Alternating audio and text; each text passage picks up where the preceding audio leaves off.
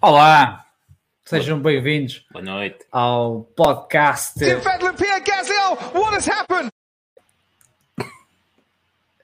Epá, hoje que íamos fazer uma boa introdução, Diogo. Não, é, contrataste o Hoje- realizador do Mónaco para vir foi- aqui. É, hoje que ia ser uma boa, uma boa introdução, fomos interrompidos pelo, pelo Lance Quem nunca? Acontece, acontece. Isso é, é, é o que importa. Isso é que realmente importa.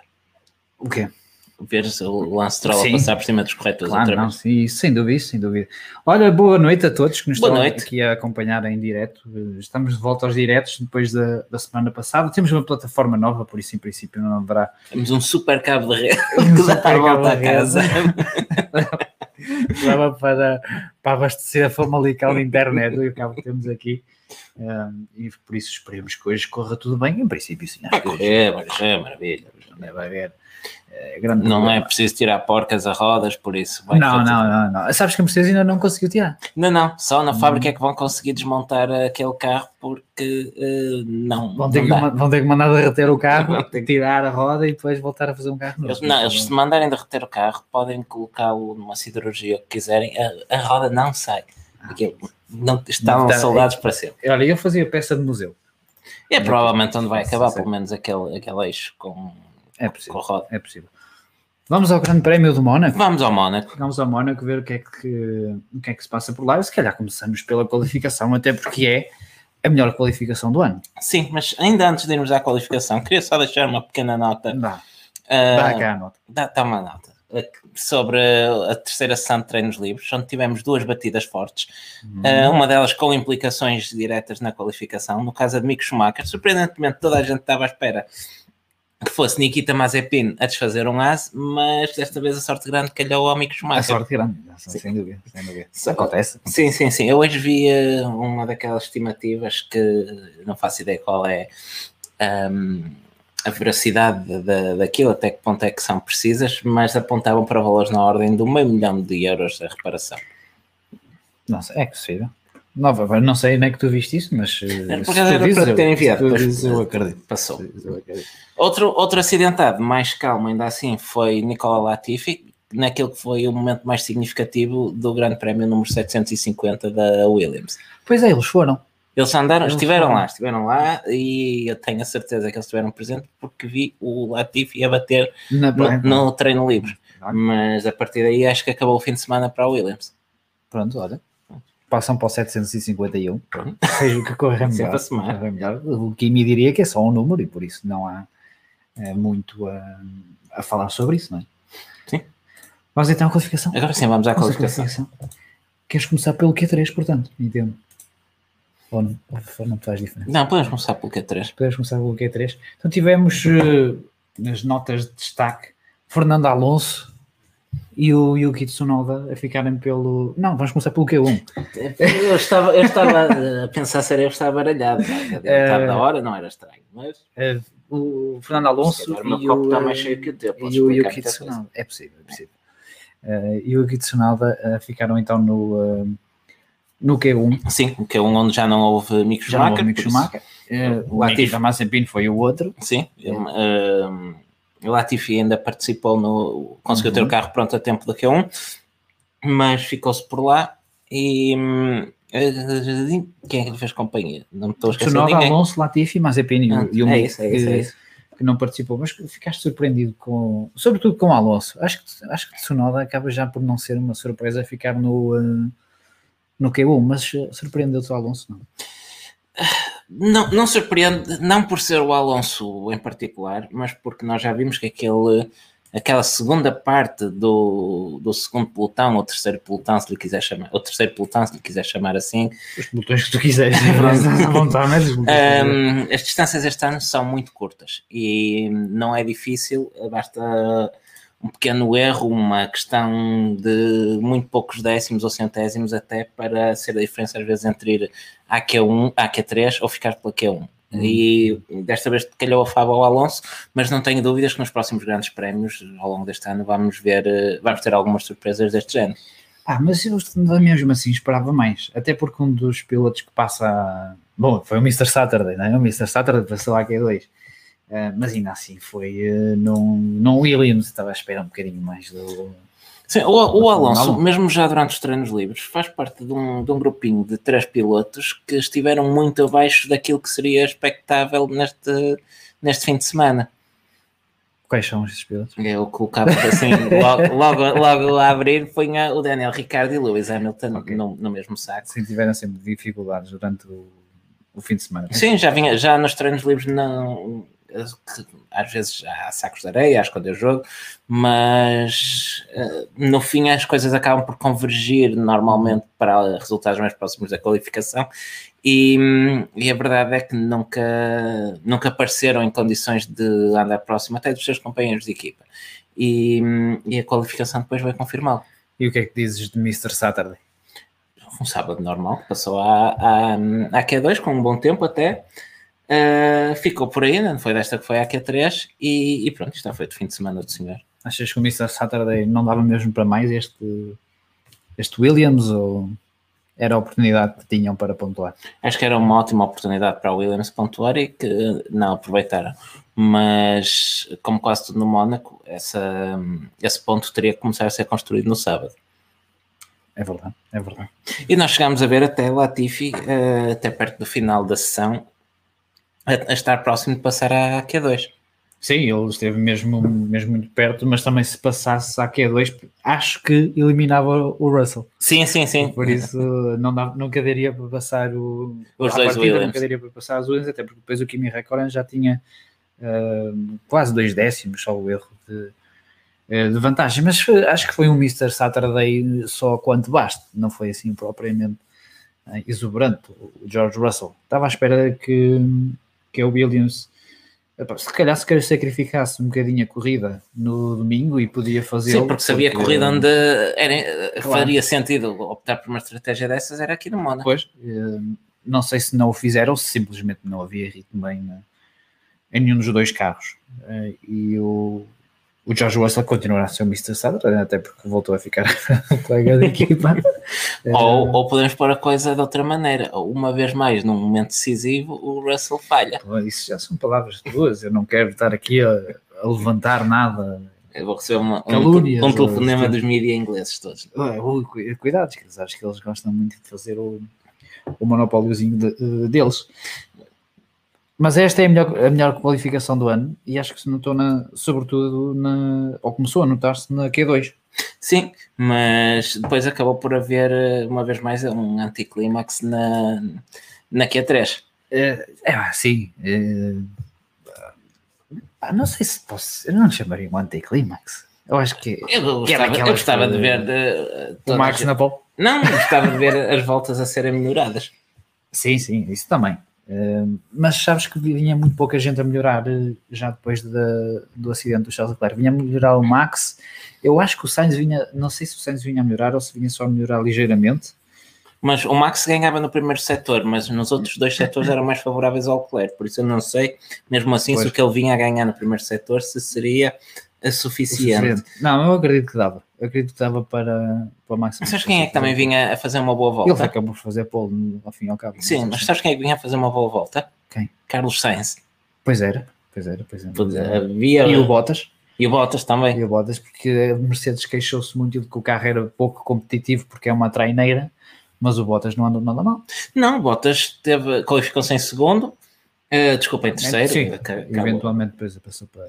Foi promovido a segundo com a. Um, Será com... que levaram um carro, um Mercedes mais curto para o Bottas? Se calhar levou o short wheelbase para, para o Bottas. Não, e, e, o Hamilton foi de Maybach. Se calhar, se calhar foi isso.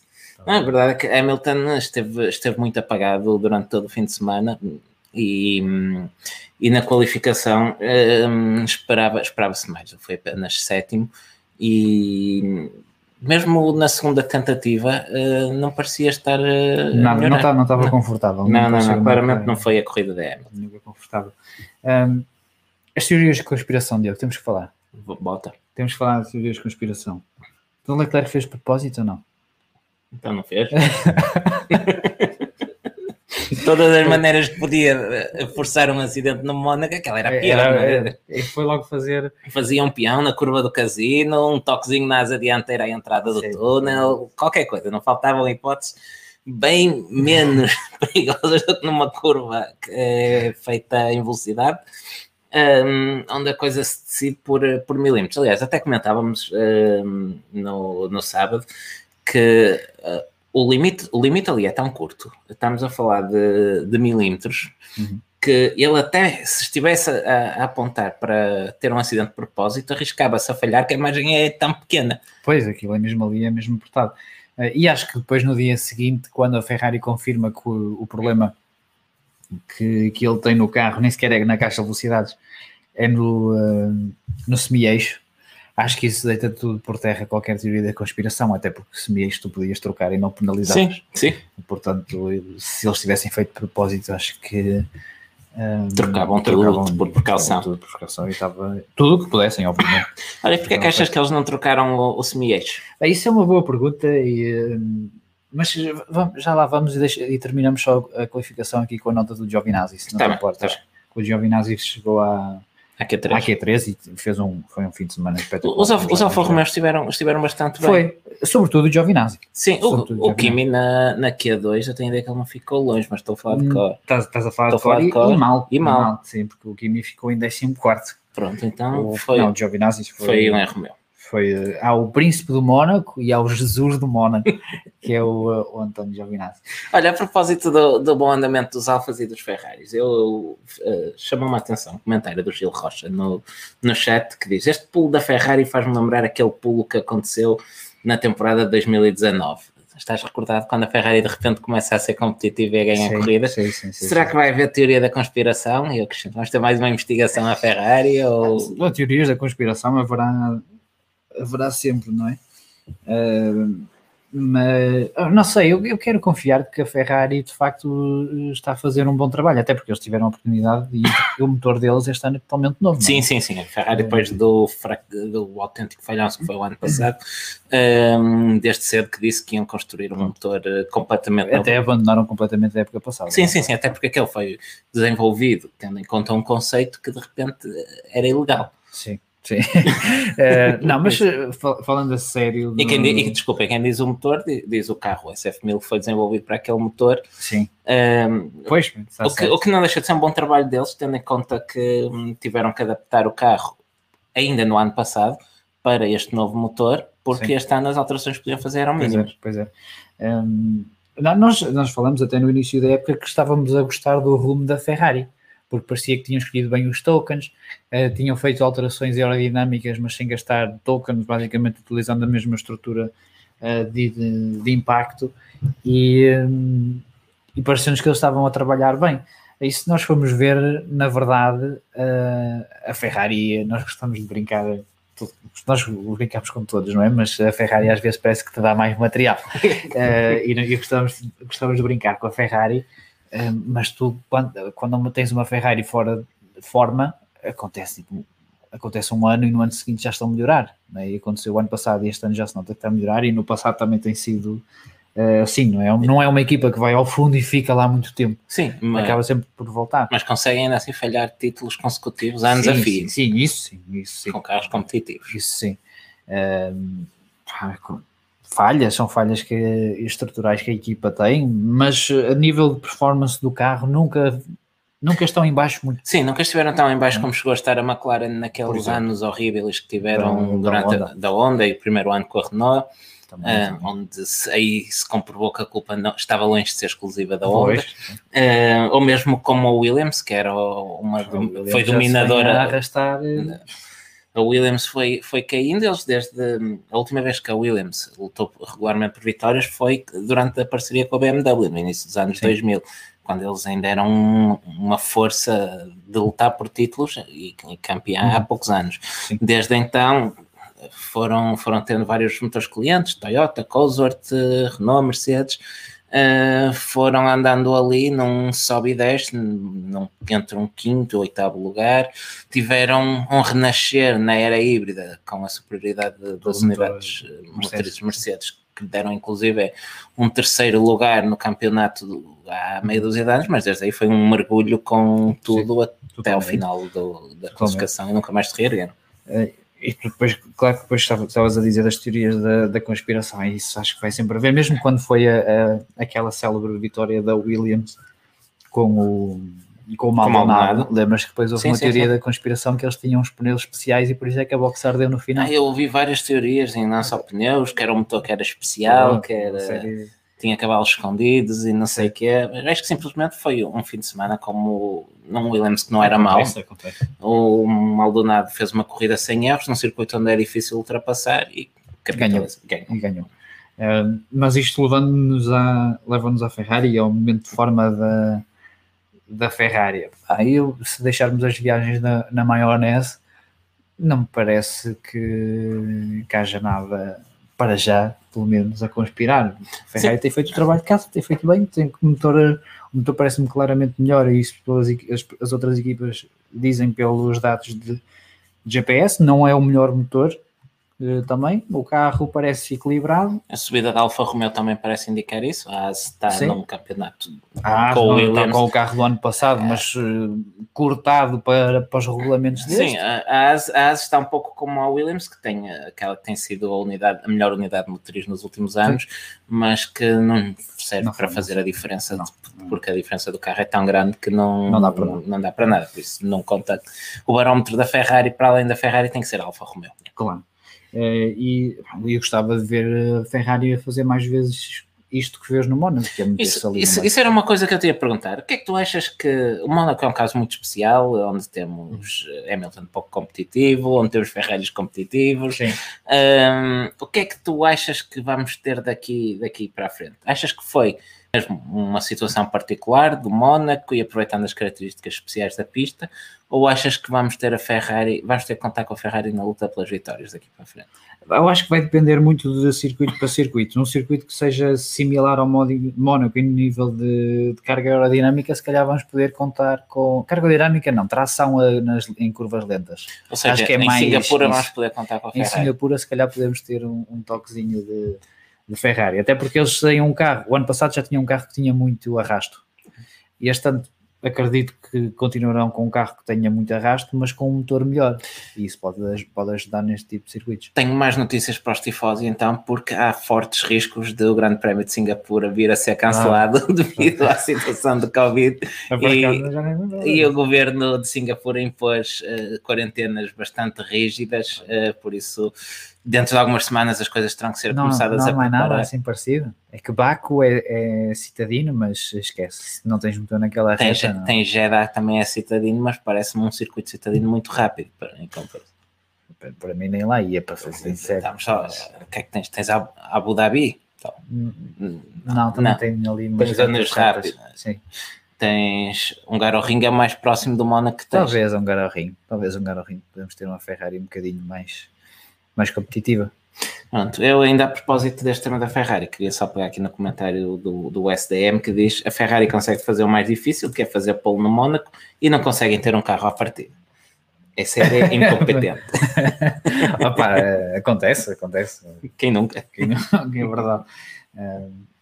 Ah, mas falar, falar na, na questão da, da, Ferrari, vamos já até, podemos passar já para, para o Grande Prémio, que o Charles Leclerc nem sequer um, começou Parece-me um bocadinho falta de, de, competência por parte da Ferrari não ter alterado o semi-eixo esquerdo, uma vez que alteraram o semi-eixo direito. Ah, já que foram mexer, se calhar fazia esse serviço completo, não é? Não é? Porque se tu tens um, um carro que bate de, da forma lateral, é, o teu semi-eixo do lado direito, que de certa forma está ligado ao semi-eixo do lado esquerdo e à caixa de velocidade. Sim, pode haver transmissão de, de vibrações para lá.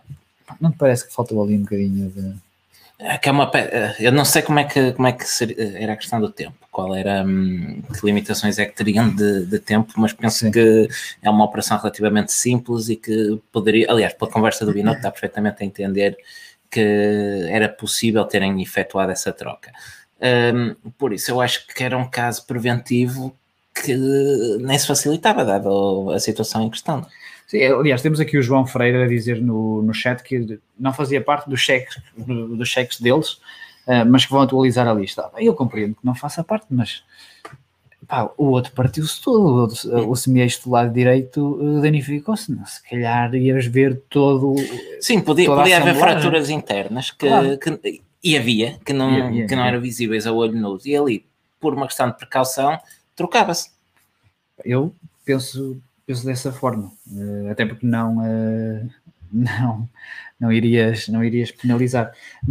Mas vamos imaginar que o problema até foi na caixa. Diogo, isto- nós até fomos falando disto durante o, o fim de semana.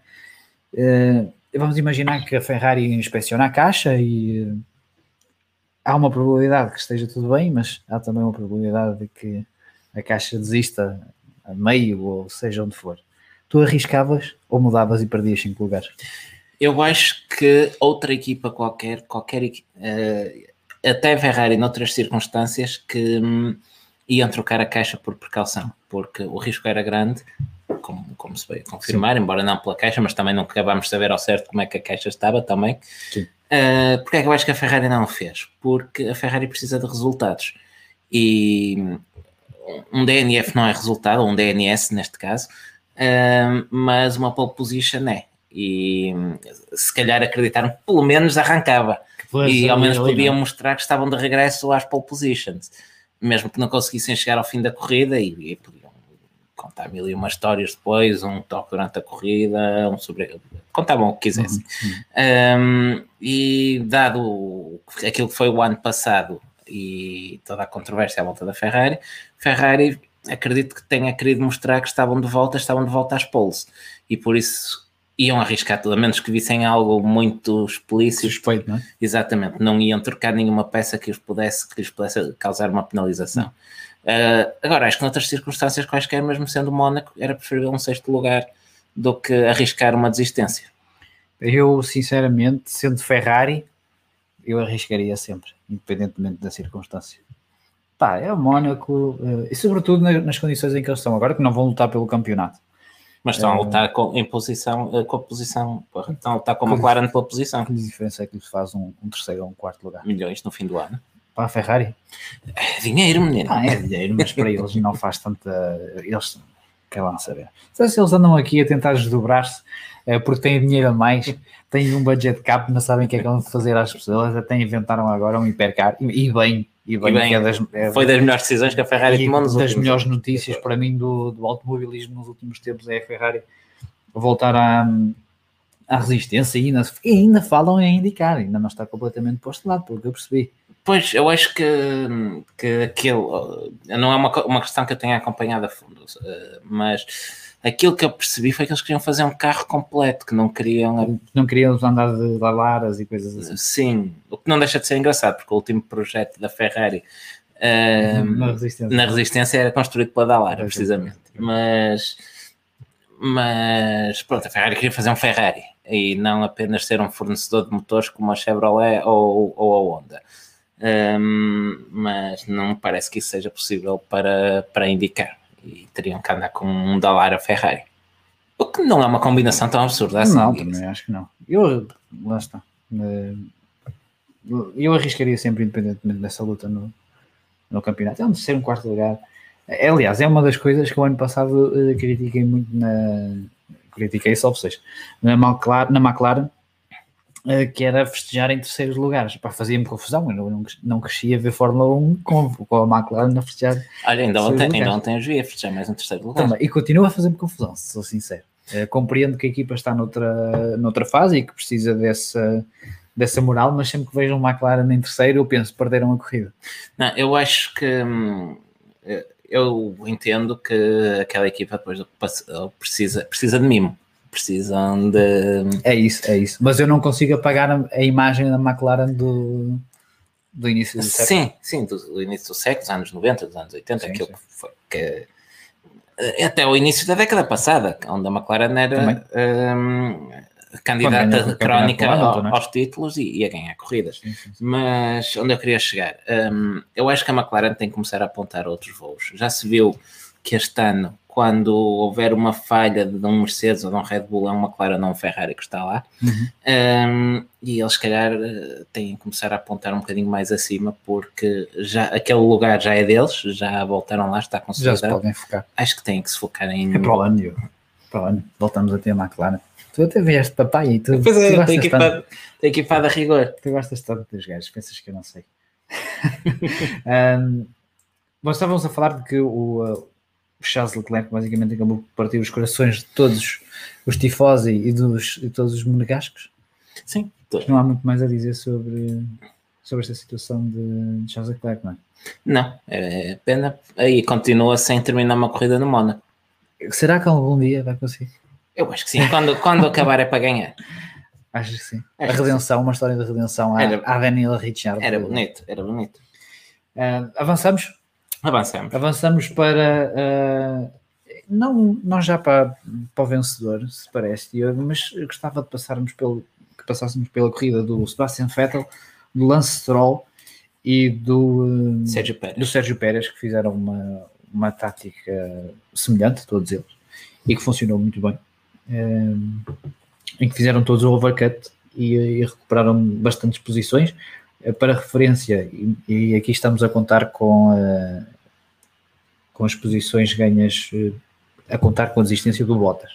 O Pérez ganhou 4 posições, o Stroll ganhou. eh, Não, eu não estou a contar com. Estas não é a contar Ah, com o é Leclerc, contar com não. o Leclerc. O Pérez ganhou 4 posições, o Stroll ganhou 3, o Vettel eh, ganhou 2 e, e queria começar pelo Pérez. Ele, ele foi prejudicado na qualificação devido ao acidente do, do Charles Leclerc e não, Uhum. não conseguiu melhor do que um nono lugar. Eh, consegue recuperar estas, eh, estas quatro posições, mais a do Leclerc, que o eleva a quarto. Eh, fez um overcut fantástico e, ainda acabou a tentar pressionar o, Lando Norris. Sim, o Pérez faz uma corrida muito boa, ahm, já mais dentro daquilo que nós esperamos do, do Sérgio Pérez. Tratou aqueles pneus com muito amor e carinho, como, como ele sabe. E quando hum, o meu telefone está a fazer uns efeitos bonitos na câmera. Está Tá, sempre, tá, tá, tá tá, sempre aqui interessante. zoom que não zoom. Pronto. Na, para a semana a gente usa uma câmera diferente. Isto É sempre inovações todas as semanas. Eu acho que posso tirar a volta ao Focus. mas- mas, voltando, voltando à corrida, Pérez faz uma corrida muito boa, tratar muito bem os pneus e quando, quando o Hamilton ah, deixa a pista livre para, para ele, ele faz o que tem a fazer e vai buscar aqueles segundos. Sim. Uh, sim, o, o Sérgio Pérez foi, uh, fez uma corrida muito interessante nesse, nesse sentido, de facto, ter conseguido levar o pneu macio até aquela altura e depois uh, ainda assim conseguir tirar tempo uh, aos pilotos que pararam primeiro. No entanto, há aqui uma explicação uh, que, que ajuda a explicar o porquê do overcut ter funcionado tanto, é que os pilotos que estavam, começaram de macios passaram todos para duros, à exceção de Ocon, acho eu, Sim, eh, e, um, e o duro demorava um bocadinho a chegar à temperatura. sim. E, eh, e isso ajudou quem, eh, quem apostou no, eh, no overcut. Sim, e, e, e dava a ideia que aqueles macios ainda tinham alguma vida. E se, Sim, sim, sim. E se alguém, se alguém consegue poupar pneus macios, é Sérgio Pérez. É Mas. Gasly Eh, também fez muito bem, diga-se. Sim, o Gasly também, eh, também esteve muito bem, mas eu acho que o Gasly foi o único que não ganhou nenhuma posição com, com tudo isto, eh, até porque a Aston Martin foi uma autêntica masterclass. de Verdade, verdade. Fettel semana. é que aparece vindo, não se sabe muito bem de onde, e quando nós por ela está à frente de. O- e viste, viste a ultrapassagem do Vettel? Vettel Pierre Gasly. Oh, what has happened? Está, foi, foi, foi- era um carro verde, não era? Era, era, o carro verde. Ah, Eu- a realização decidiu mostrar-nos as Stroll Airlines por algum motivo. Uh, pergunta, pergunta o Tiago Almeida, o o Seb ganhou posições, não vi nada na transmissão. Não viste, nem, nem viu ninguém, não. Não, não. Nós vimos, vimos a mudança na- nos números, porque na transmissão. não- Aliás, foi- foi- a transmissão foi horrível. Não foi, e não foi, não foi o único momento que, que eles cortaram, porque se repararem, se forem rever a transmissão, um, vão. Não vão aconselho, mas que pode- Pronto, mas pronto, pode estar com falta de sono hoje. Um, Uh, vejam, na primeira volta, na curva do casino, a realização está a mostrar todo o pelotão a, a passar, a fazer a curva, e no momento em que Mick Schumacher vai ultrapassar Mazepin, cortam o plano e passam para, para outro carro.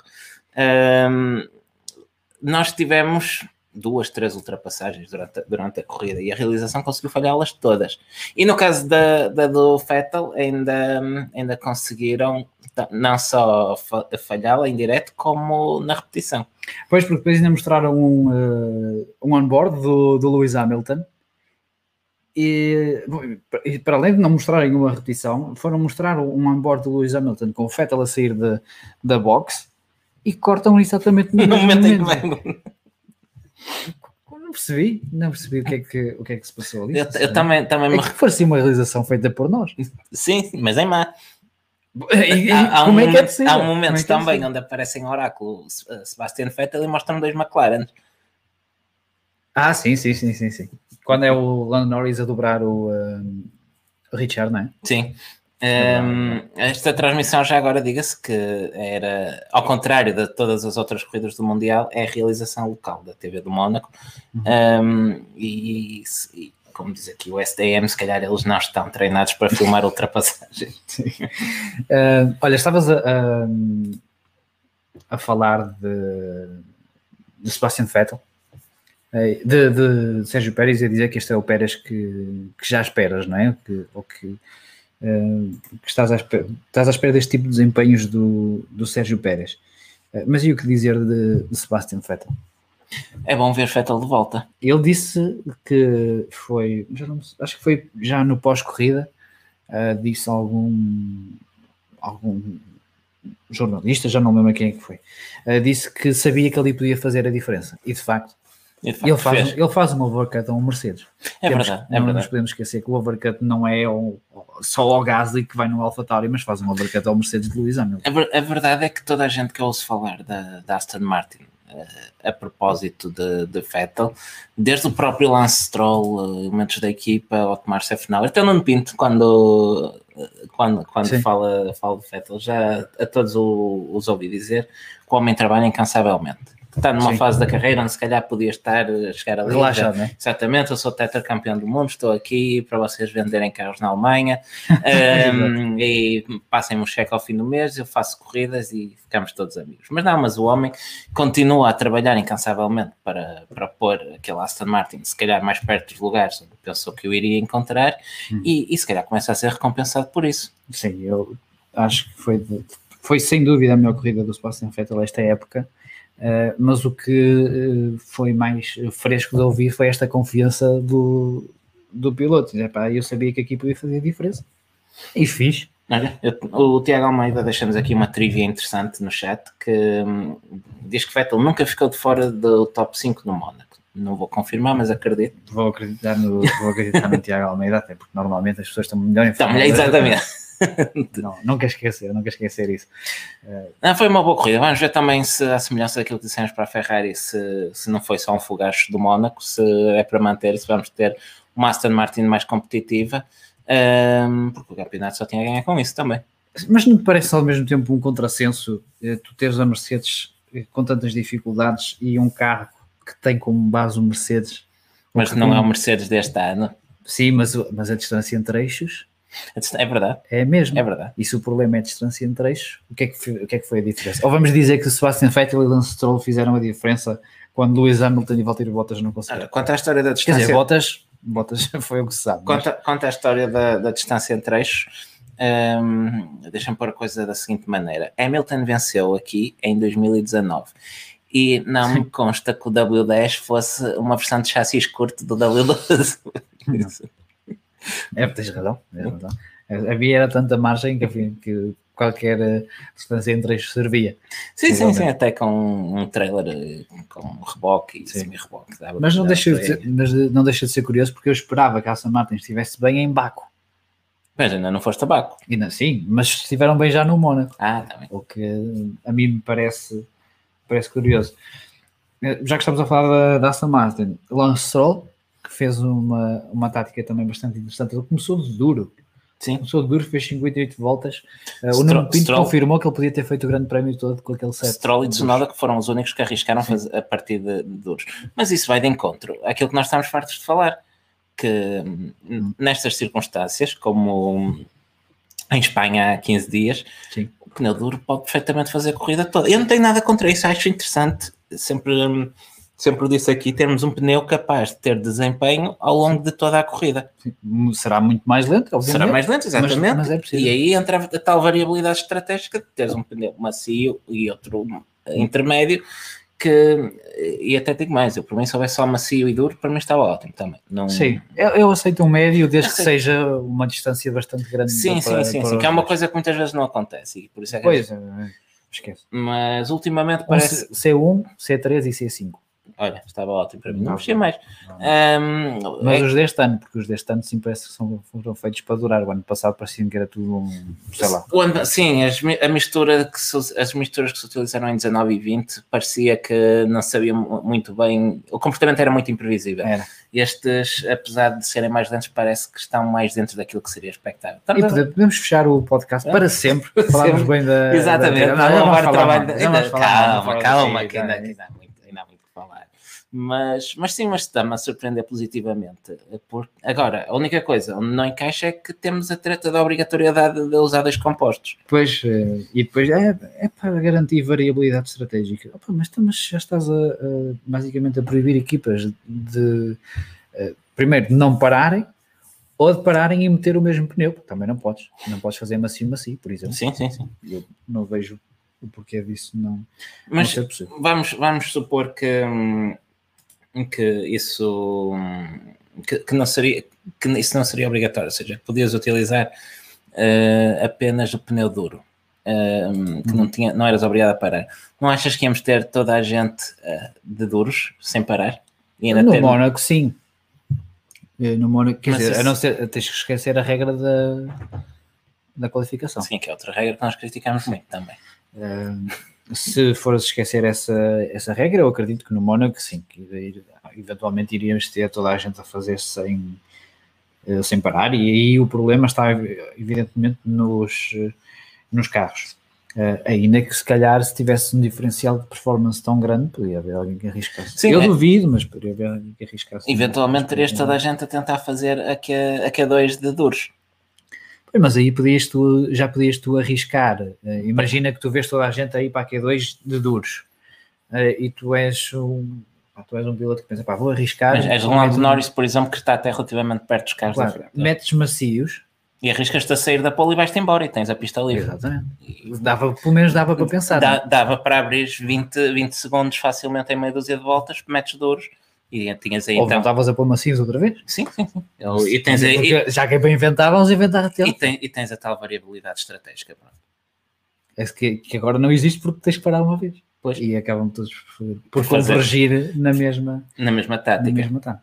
Ah, mas estávamos a falar do, do Lance Stroll, que fez um stint de, de 58 voltas. Foi o segundo stint mais longo. O Tsunoda ainda fez 64.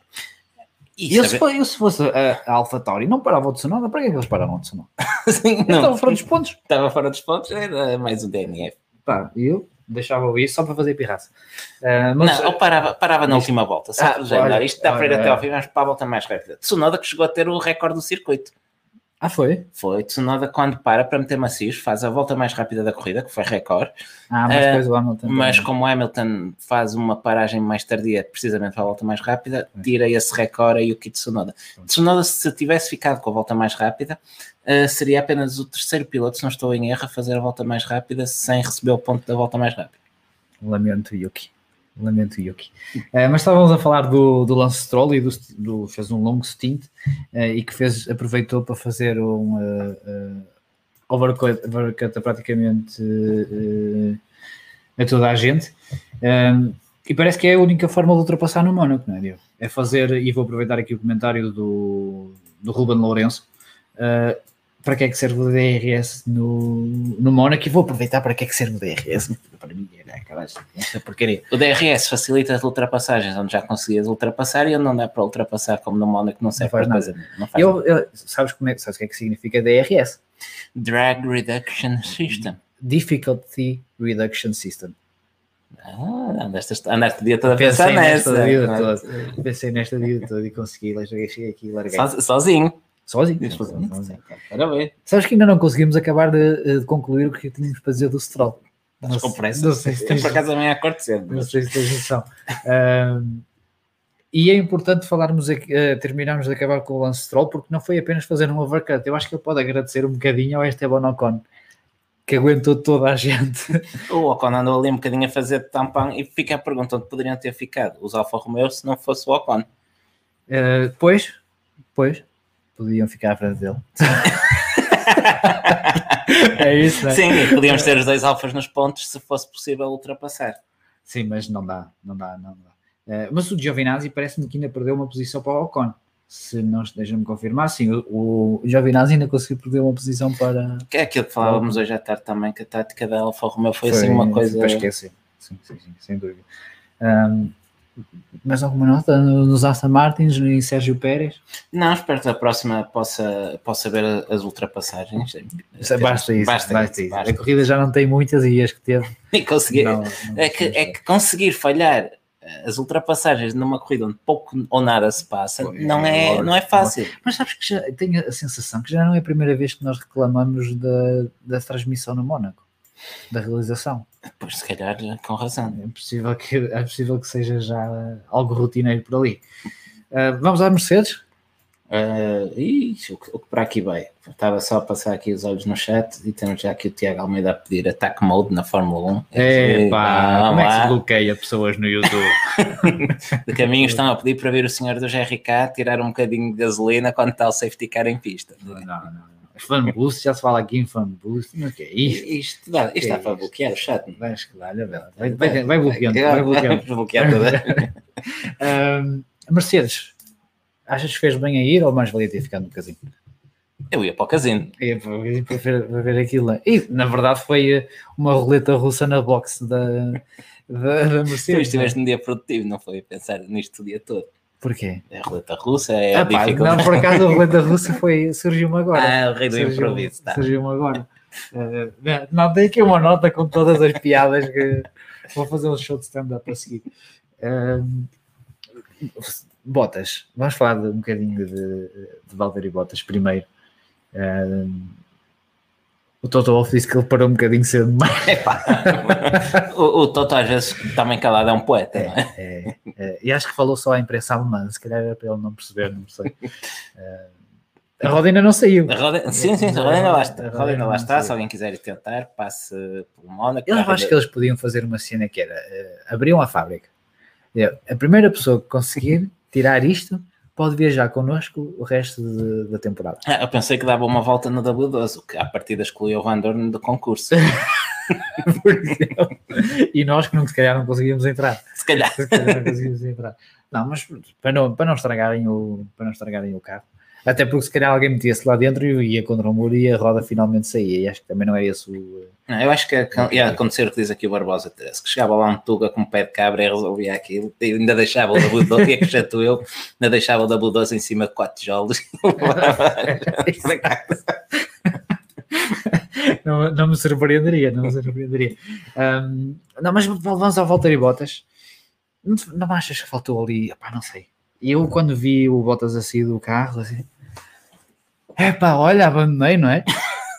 Há duas, é- eu, em defesa do Bottas, duas coisas. Primeiro, epá, quando davas porrada todos os dias, habituas-te. Ahm, segundo, o senhor, o senhor é finlandês, eles são um bocadinho menos efusivos do que nós. não é? Mas até o Kimi Raikkonen, na- houve alturas na Ferrari que por menos se chateou bastante. Kim, voltando, E Kimi, já, bastante. Kimi Räikkönen, Mónaco. Ah, o que é que acontece ao Kimi também quando os azares todos, curiosamente vindos da Mercedes, lhe batem à porta? Também não atira capacetes pelo ar, também não parte a, a casa toda. Ele sai, Não é algo constante, não. ele não era naquele ano. Em- estamos a falar de dois- 2019? 2006, salvo erro. Ah, 2006. Kimi sai, vai a pé pela pista e vai para o Ah, já iate. me lembro, já me lembro, já me lembro. Não parte nada. Por exemplo, mas foi, foi sim de dar, pá, qualquer coisa, Botas tirou uma luva. Ah, pá, tira uma luva. E foi Parte qualquer e coisa, meu. E foi para o gabinete da FIA, para, hum, para a box da FIA, não foi para a da Mercedes. Parte qualquer coisa. Na, Na FIA. No Massi, não sei, vai vai a dois estalos na, na cara do, eh, do Michael Massa, falta paixão ao Bottas, pá, falta ali. Eu acho que ali já... não se importa. Não, eu acho que há ali alguma resignação. Não sei se, se o Achas Bottas... que ele já sabe que não vai ficar lá para o ano? Acho que se calhar nem ele quer ficar lá para o ano. Pois, Sabes quem é que eu acho que assentava bem ao Bottas? Como equipa? Sim, O Williams? sim. Pronto. Acho que era um projeto interessante para o Bottas, num ano de mudança. Eu trocava já, que era para o gajo pontuar já na primeira Era lindo. Eu acho que era, era fenomenal o Bottas e para a Williams e a primeira corrida que faz pontua. Era, era fantástico. Era muito giro. É. Mas vamos, vamos esperar para ver. Havia tabloides ingleses que estavam a querer pôr o Russell já na, na Mercedes, ainda esta época, e a mandar o Bottas embora. Ah, bem, há tabloides eh, ingleses que, por eles, o, o Russell era campeão já este ano Sim, pelo, sim, sim. pelo esforço que faz ao sábado. Sim, sim, sim, sim. sim. Estou só, estou só a, a- a dizer o que os senhores estão a dizer. Não, não estou a levar minimamente. eh, estás a levar a sério. a Sim. sério. Mas eh, esta questão de. Não é, do porca. Não é do Bottas o último pódio da Williams. Eu acho que é do Lance Stroll. Pergunta aqui o Vitor Barreto no chat. É do Lance É do Lance É do Stroll Lance em Stroll. Baku. Eh, possivelmente, sim. Que ele faz o Shui com o, o Daniel Ricciardo. Sim. E eh, saiu da, da primeira linha da grelha também com o Williams em Monza. Sim. O, o Lance O Lance Stroll. um dia de chuvinha. Ele gosta da Ele chuvinha. dá-se bem com a chuva, Ele ele gosta da chuvinha. Um, mas estas coisas acontecerem só a botas, não- aquele, aquele alumínio eh, do- da porca eh, teve que ir chatear o Bottas. Ele tem que se irritar com estas coisas. E só que te chateia no meio disso. É o Bottas não se Não ter- se ter chateado. Não se ter Sim, chateado. sim, sim. Não é as coincidências, nada. É o que é ele não se chatear. Olha, já, só, só uma coisa, eu até fui confirmar que eu tinha, eu tinha ideia que era assim e, e é mesmo. O, nesse pódio do, do Lance Stroll é aquele em que o Bottas o passa em, Não, é, no photo é finish. isso, é isso, é isso, é isso. Era só para, para confirmar. Confirmadíssimo, então. Ainda na Mercedes, Lewis Hamilton. Fim de semana, para mim, foi Calma, um fim de calma, semana. só estava aqui a Ah, fechar a página, mas ainda queria acrescentar uma Ah, coisa. então, acrescenta. Que- ainda a propósito das declarações do Toto Wolff. Quando ele diz que o Bottas parou o carro fora do sítio. Deixa-me só, deixa só ler este Está bem, está comentário bem. do, eh, do Jorge Amaral. To whom it may concern, raios para a porca. Está certo. Gostei. Mas, mas, dizia, mas dizia eu, hum, primeiro é uma questão de, de rever eh, as imagens, até ainda hoje vimos no Twitter umas imagens, a câmara de cima da paragem na- sim, nas sim, boxes. sim. Pá, o homem para alinhado pelos traços, eu não fui lá com a régua esquadro ver se estava um Pá, é milímetro um ou dois desporto, para é um desporto de milímetros, é um desporto de milímetros. mas o que não falta são carros a parar bem mais fora do sítio e as rodas saem na mesma, perdem uns décimos, um segundo ou dois, o que possa ser, mas ela- as rodas saem. Além disso, eu acho estranho que o Bottas tenha parado com uma roda fora do sítio e as outras três estavam no um sítio. sítio, né? Por isso, eu acho. Era o ponto onde, onde rodava. É. Encaixou as outras três e É, aquela. fez um piano. Não. aquela não. Eh, Por isso, acho que simplesmente o Total Wolff perdeu uma boa oportunidade para estar calado e reverem o que é que se passou para que não volte a acontecer. Estou completamente de acordo. Luís, vamos à corrida do Luís Hamilton. Vamos à corrida do Luís. Vamos começar por onde? Perguntas-me Não a mim? Sim, Porque, quiseres. mas, por enquanto eu não tenho o script aberto. Pá, mas é o que. Queres começar pelas declarações? Queres... Vamos às declarações, já temos gente aqui a É. perguntar por elas. Já temos aqui. Já temos aqui Vamos às declarações do Lewis Hamilton. Eh, ah, eu acho que aquilo foi um, comentário um bocadinho infeliz, acho que não é aquilo que eu queria dizer. Sim, até porque eu já li out- outras declarações do, do Hamilton mais de acordo, se calhar, com, a, com o esperado. Mais com- empresariais, não é? mais empresariais, exatamente. porque ele disse qualquer coisa do género que ele pessoalmente não tinha que aprender Exato, nada. perguntaram-lhe se, assim, é? perguntaram se, tinha, se iam tirar lições, se iam aprender alguma coisa com o que se passou nesta corrida. Ele disse que ele não aprendia nada, mas que a equipa tinha coisas Tinha a aprender. Mas eu vou-lhe dar aqui o, o benefício da, da Ah, dúvida já- e já- até lhe interrompem enquanto ele está a, pens- a pensar e faz a minha Isto também, isto também foi uma coisa muito curta, foram três perguntas Sim. e, e foi por é? mas, mas eu dou-lhe o, o barato de ter sido declarações a quente e Um, Santirce, ai, muito obrigado. Um, mas vamos, vamos analisar aqui a corrida do. O fim de semana, o fim de semana do, do Lewis Hamilton. Parece que foi só a equipa. Não, acho que o próprio Hamilton, nós já vimos o Hamilton a dar a volta a eh, em condições adversas mesmo às vezes com erros da equipa, onde o carro não estava bom, onde as circunstâncias da corrida uh, não estavam a seu favor e já vimos o Hamilton a fazer a diferença. Uh, este fim de semana acho que simplesmente não foi o fim de semana do Lewis Hamilton. E até porque isto se calhar é colocar as coisas um bocadinho de forma simplista, mas ele não, apesar do diferencial de performance do Mercedes para o AlphaTauri, ele nem sequer esboçou um ataque, não é? Aquela volta, eles atacam a volta mais rápida e acabam por ser um. Parece que a Mercedes se resignou. Epá, vamos buscar aqui um ponto porque é a única coisa a mais que conseguimos fazer.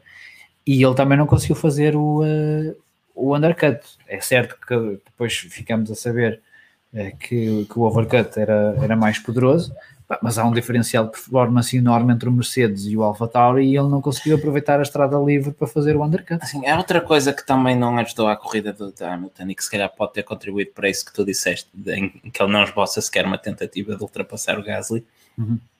que é ele andou a poupar pneus.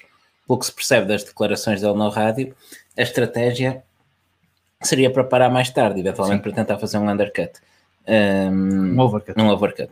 Um, mas a equipa, por qualquer razão, decide mudar de estratégia à meio da corrida e vemos-la reclamar quando se apercebe que perdeu duas posições na paragem. Por, em que ele diz algo do género, então andei a poupar pneus, mas não parar mais cedo e agora perco dois lugares. Entendo, entendo aí que ele não estivesse nada satisfeito, porque uh, ainda por cima sabendo, e sabemos agora que no Mónaco um, a estratégia não, não beneficia o undercut. Sim. Ainda assim, o diferencial de performance que o Mercedes supostamente tem para com o Alpha Tauri, eu diria que poderia ter sido possível tendo uh, tendo estrada livre. Mas não, foi, não, não dava, não, não havia, não conseguiu sacar qualquer tipo de performance.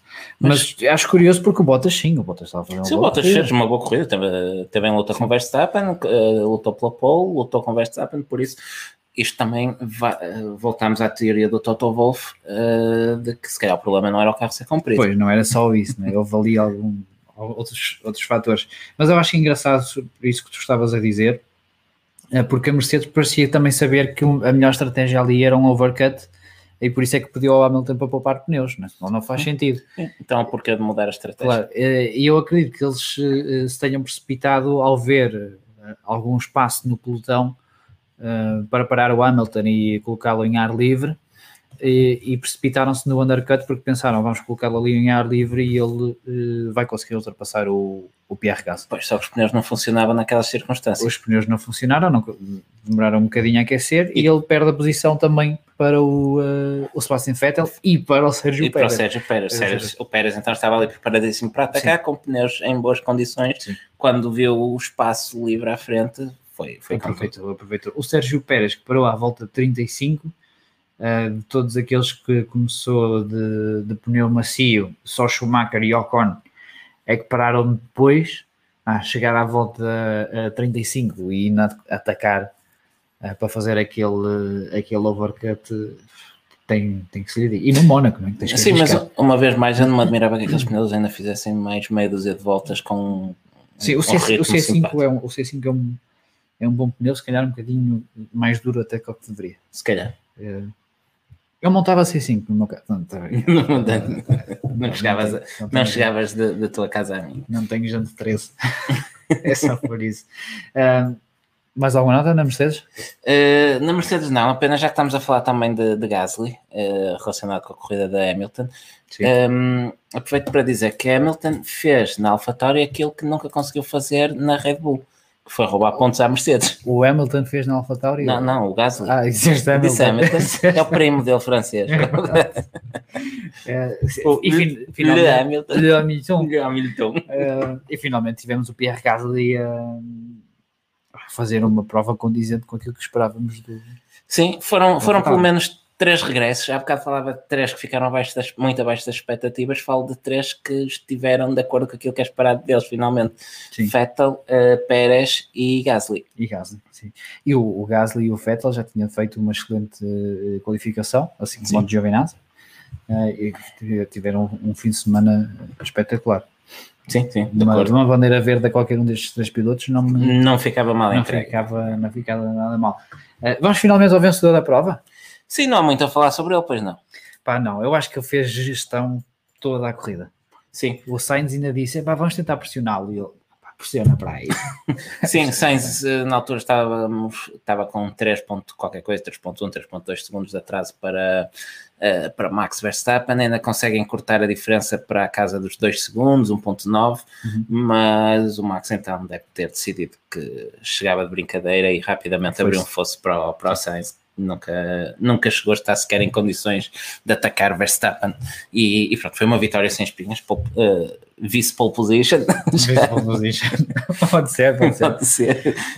Um, por acaso fico curioso por como é que seria a, a luta com Leclerc se ele estivesse em pista, porque arrisco-me a dizer que o ritmo do Leclerc não devia ser muito superior ao, ao de Sainz. Mesmo que fosse mais rápido, não acredito que estivesse em race pace, não acredito que tivesse ao, ao nível do Verstappen. Íamos ter provavelmente um Verstappen mais rápido atrás do Leclerc. E Sim. a Red Bull ontem esteve bem nas, nas táticas, esteve bem na- na- nas boxes, Sim, por sim, isso se sim. calhar podi- poderia ter decidido aí a corrida. Sabes o que é que eles poderiam ter feito se tivéssemos Leclerc? Eh, e uma vez que o overcut funcionava, era, mas isto era sacrificar o Leclerc um bocadinho. Eh, mas se calhar eh, utilizar Leclerc para atrasar o Max Verstappen, E pôr uh, um Sainz a. Sim. Se calhar eles não precisavam de usar o Leclerc para atrasá-lo, porque o Leclerc não ia conseguir andar muito mais. Pois é, se calhar. Eh, mas poderia ter sido uma algo curioso de ver se dois Ferraris só para um Red Bull podia haver ali alguma eh, diferenciação estratégica e a Ferrari poder atacar de alguma forma uma dobradinha. E isso era. era Os homens não são capazes de rever um semi-eixo, achas que, que dava para tanto? Manda-lhe- Manda-lhes esta tática por e-mail para o ano. Também se- notas. É, para ver se, se resulta. Uh, de, de Max Verstappen, a única coisa que também queria deixar aqui uh, uma nota é que nem eu nem tu acertamos no, no tarot. Eu não falhei por muito. Uh, nós dissemos, eu disse que ele ficava nas piscinas, tu disseste que ele ia à piscina para celebrar e não aconteceu nenhuma coisa. Ah, está bem, está bem. Não aconteceu Não tem culpa que o senhor não se tenha querido, não tenha querido dar um mergulho. Não, não aconteceu. Mas eu recordo que o meu pódio a semana passada era Max Verstappen, Lewis Hamilton e quem é que eu pus em terceiro? Não, não me lembro. Não era Lando qualquer coisa, rapaz? Ah, pá, não me lembro, sinceramente. não Lembra? sinceramente, Então vai não ver- vai ver as Eu- notas. Eu, eu não apaguei esse script sem querer. Hoje à tarde apaguei sem querer. eh, e eh, não, podes procurar à vontade, que aí não está. Não, não, não. Eu, eu estava a ver é que não temos nada sobre, sobre o Lando Norris no script. Eh, não temos. Não temos. Não temos, mas, eh, mas, temos, mas temos mais à frente. Temos mais à frente, olha. Estás a ver? Não, tá tens mais à frente. Está bem, agora Eh, faz. pronto, isso não vale a pena, não vale a pena. Não porque não íamos dizer, não íamos dizer muita coisa. Não mais alguma nota, Max Verstappen? Não, passa-me só essa caixa que está aí a estorbar. Esta que Essa. diz eh, Cardo? Essa, essa, essa. Do Ricardo. Ricardo. Do Ricardo. Ricardo. Eh, pontos Eu- para eu- Giovinazzi. Sim, eu estou em casa, tu, tu não podes? Mas, Pois é, não estou em casa. Eh, prontos para. eh, pon- prontos. pontos para uh, uh, Giovinazzi. E e deixa-me dizer que Giovinazzi fez um grande fim de semana porque parece que no domingo uh, esteve contra todos os outros pilotos que estavam em pista e contra a própria equipa, porque a equipa ainda quase lhe tirava uh, os pontos com, com aquela decisão uh, estratégica. Ele que perdeu a posição para Ocon e Stroll, e se não é botas a abandonar, Verdade, verdade, fica fora. a verdade, a verdade seja dita que os Sauber Romeo nunca primaram propriamente pelas questões táticas. Achas que, que apanham ares no Maranello? Eu Achas que, que vem, sim, eu achas acho- que vem com o Eu, motor? eu, eu acho que sim, acho que eles quando abrem a caixa, aquilo é, deve ser tipo Antrax e, e entra E afeta. e afeta, Ficam e afeta. afetados. Ah, se, calhar, ah, se calhar vêm as táticas já com o motor. Hum, olha, Ok. antes, antes disso, deixa-me fazer aqui um, um- um retroceder, eh, já que estamos a trabalhar, falar de coisas, coisas que interessam. O Tiago Almeida colocou aqui uma, uma boa questão que já há pouco tinha referido e queria guardá-la e quase que passávamos sem, sem referir. Achas que o Checo ficou sem pneus no fim quando era preciso atacar o Lando? Ou quando saiu das pits está a queimar tempo para ele, mas nas últimas voltas o Lando voltou a ganhar eh, vantagem? Ou seja, achas que o Checo destruiu os pneus a tentar chegar ao Lando Norris? Não, porque estava duros. Pois, também, eu também não, não me parece. Acho que simplesmente que ele não consegue eh, Não, chegar não. só ao Norris como ninguém consegue e como ninguém consegue ultrapassar ali no Mónaco com os barcos atuais. Pois, aqui é impossível. Basta posicionares bem o carro que já não consegue. Sim, sim, sim. Se não houver colaboração do, do piloto da frente, como aconteceu no, no caso do Mazepin com o Mick Schumacher, Uhum. ou numa situação de, de saída das boxes, como foi com, com Vettel. Vettel, hum, acho que muito dificilmente consegues, eh, consegues ultrapassar. E há outra coisa também que eu acho que contribui para a falta de, de ultrapassagens eh, atualmente no Mónaco, que é o risco de seres penalizado. Ah, pois, qualquer toquezinho é logo 5 segundos, não é? É, é exatamente, Também um ajuda, troca ou uma penalização de 10 lugares na grelha para a corrida a seguir e eu acho que isso leva a que os pilotos arrisquem menos também. Vamos ver se para o ano melhora um bocadinho, porque os carros para o ano são mais estreitos. Não são. 5 centímetros. E são mais curtos, 10 ou 20 centímetros, se não me engano. É, também são um bocadinho mais curtos. Sim. Não vai ver, não vai. Não, uma coisa que eu gostava, eu, eu já tenho aqui defendido algumas vezes o regresso dos reabastecimentos, sei que não vai acontecer porque a FIA joga a carta da segurança, mas eh, eu acho que os reabastecimentos sim podiam introduzir uma grande variável tática, carros com diferentes pesos eh, e para táticas funcionarem, eh, acho que podia levar a que os pilotos arriscassem mais e as diferenças de peso permitissem facilitar um pouco as ultrapassagens. Não íamos ter 30 ultrapassagens por corrida, não, mas eu acho que ia ajudar. No E as- Mónaco, no Mónaco. né? Ajudava os carros a serem mais pequenos também. Isso é que eu gostava de ver. Assim um bocadinho mais eh, compactos, não é? Mas eh, acho que podes tirar o cavalinho da chuva. Pronto, antes de, de voltarmos ao, ao, ao guião, antes de voltarmos ao- à, à emissão normal, Sim. eu quero só destacar aqui o comentário do Pedro Moraes que diz que eh, Mazepin já terminou mais grandes prémios do Mónaco do que Charles Leclerc. É, de facto, é, é que o Charles Leclerc nem na Fórmula 2 acabou. Eh, creio que não. No- pelo menos no, no ano em que ele esteve na Fórmula 2 antes de passar para a Fórmula 1, não acabou o, o grande prémio do, do Mónaco. Ah, O ano passado não houve, em 2019 foi aquele ano em que a Ferrari comprometeu a tática e o deixou na Q1 e ele ainda forçou, eh, fez algumas ultrapassagens, mas eh, ultrapassar no Mónaco, lá Sim, está, é esse, esse fim de semana dava para ver que ele não ia acabar a corrida Não, no sábado à noite. Sim, sim. Não era assim se esperar pela corrida para saber. Sim, ele acabou por desistir e levou à intervenção do safety car. Safety car que este fim de semana não apareceu, não tivemos o Aston Martin eh, em pista. Pois não. Foi a primeira vez desde 2009, o ano em que venceu Jensen Button, que não tivemos safety car no Mónaco. Anda tudo muito cauteloso. Tudo, tudo com muito muito- cuidadinho. Não que o material é caro agora e há Ah, budget cap. Ah, pois, ah, pois. Olha, mais alguma nota sobre uh, Giovinazzi? Não, podem- podemos continuar. Podemos continuar, podemos passar então para uh, dois pilotos que eu achei por bem colocá-los no mesmo segmento. Daniel Ricciardo e Fernando Alonso.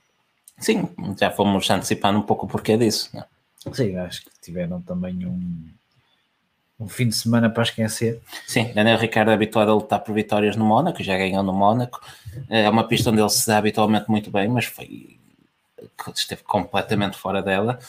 Eh, não, Não, sei. ele nem sequer conseguiu fazer os pneus funcionar. Ele para à volta 36, mesmo começando de médios, mas porque esteve constantemente a queixar-se à equipa de que não, não conseguia sacar rendimento. Sim, ele diz, ele diz eh, até já não me recordo ou depois da corrida, eh, que tinha visto o, Lando a fazer coisas com, com o carro e a fazer determinados tempos em, em setores que ele não fazia a mínima ideia como é que chegava lá, que não sabia o que é que estava a falhar, o que é que, o que, é que estava mal. Ehm, e, e pronto, esteve completamente fora da corrida.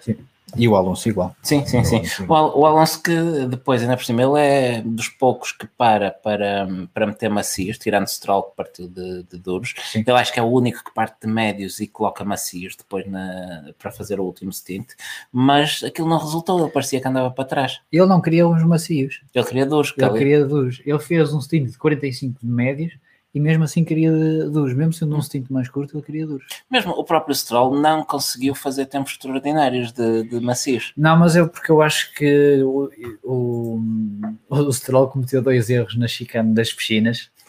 É, o- Que víamos que a realização fez questão que nós víssemos. Nuno Pinto até disse que gastou dois créditos Eh, e, eh, e eu acho que eles colocaram o, o macio, ele fez o, o overcut, porque ele parou nas boxes e não, parou, não perdeu nenhuma, nenhuma, posição. E eu acredito que terá recebido instruções da equipa eh, atrás para casa o carro. Não vais ganhar nada, não vais perder nada, eh, não vamos arriscar a volta mais rápida, pá, traz o carro para casa. E foi o que ele fez. E foi Acho que jogaram, jogaram no seguro. É Sim, sim, sim. Foi eh, o melhor resultado conjunto até o momento da, da Aston Martin. Sim. Aston Martin que com Vettel também, que com o quinto lugar de Vettel, consegue o, o melhor resultado sempre de um Aston Martin na Fórmula 1. Eles que tinham dois sextos lugares em Portugal e Itália, se não me falha a memória, em 1959, ehm, Tá com bom. Roy Salvadori. E, e finalmente conseguiram superar esse registro. Eles que chegaram a qualificar em segundo lugar, se não me engano, no Grande Prémio de Portugal. Não, foi- no- não, não, esquece. Não, não, estava a confundir com o, o Anthorn. É Anthorn que se Mike Hawthorne. Michael Anthorn.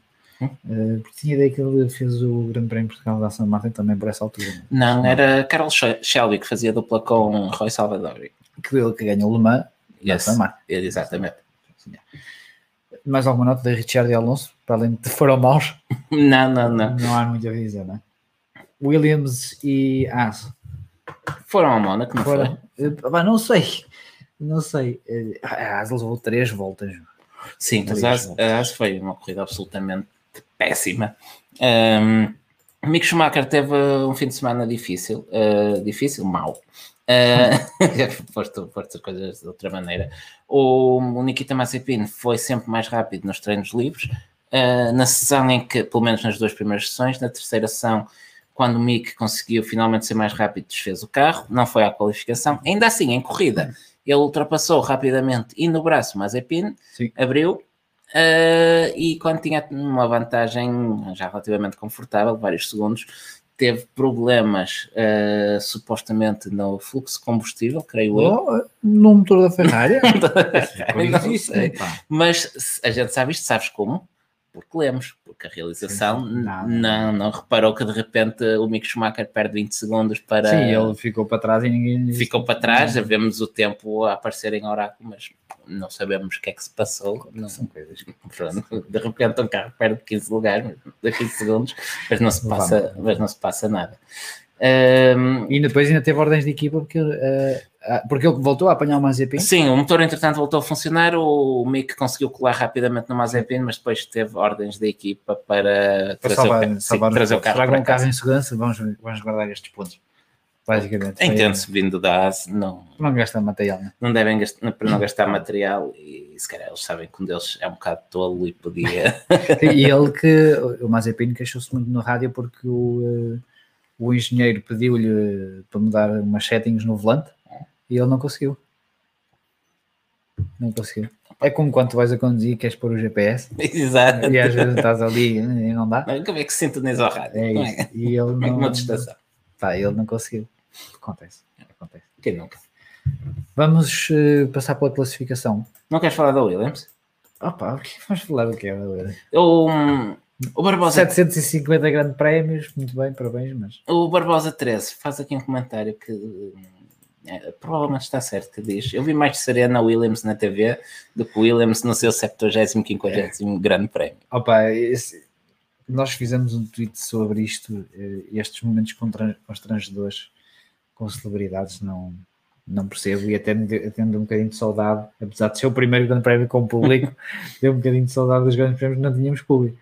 Eh, isto não é retirar nada, obviamente, da atleta que é Sim, sim, não é nada contra, não é, não é nada contra a Serena ou contra a Serena ou contra, Contra a o Serena. Estás tranquilo, Serena, estás tranquilo, Exatamente, contra o Justin Bieber ou quem, quem, for, quem for dar a bandeirada de xadrez. Agora, eu pergunto-me se entre o imenso eh, leque de celebridades que existem um pouco por todo o mundo, no desporto, nas artes, onde quer que seja, se não se arranja uma que goste realmente de Fórmula 1 e que ao menos pareça que está contente por estar lá e não a fazer eh, um frete. Mas sabes que eles até podiam fazer umas coisas engraçadas, opá, não um show pré-corrida ou uma coisa assim, eh, trocar ali experiências entre, entre desportos e esse tipo de coisas. Pá, só que não, fazem estas coisas forçadas, de estar ali a segurar a A bandeira raquete.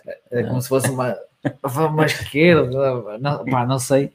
E, e depois a fazer uma espécie de. de- estavam a entrevistar o Max Verstappen, interrompem para falar com, eh, com ela, quem diz ela podia ser outra pessoa qualquer. Pá, acho que não não faz. eh, Eu, eu, Faz sentido, hum, eu primeiro não, não entendo muito bem o que é que, o que, é que ganham com, com estes momentos. Seja, se- uma vez mais, seja quem for, seja qual for o, o atleta, ou a atriz, ou o, o pintor, ou o que for que, que lá esteja. Porque não me parece que ninguém que estava a ver aquele grande prémio, que não era habitualmente eh, espectador de ténis, que veja ali Sim. a Serena Williams e veja, olha, sim senhor, vou ver Roland Garros porque a, a senhora agitou a bandeira ali como, como Claro. deve ser. E também não parece que, esteja, que ninguém pense "Ah, hoje vou ver o Grande Prémio de Fórmula 1 porque o Justin Bieber vai mostrar a bandeira de Exatamente, exatamente. Se me dissessem que o, que o Lewis Hamilton ia apitar a final do Wimbledon, ah, quer dizer, se fosse apitar a final do é. Wimbledon era capaz de perder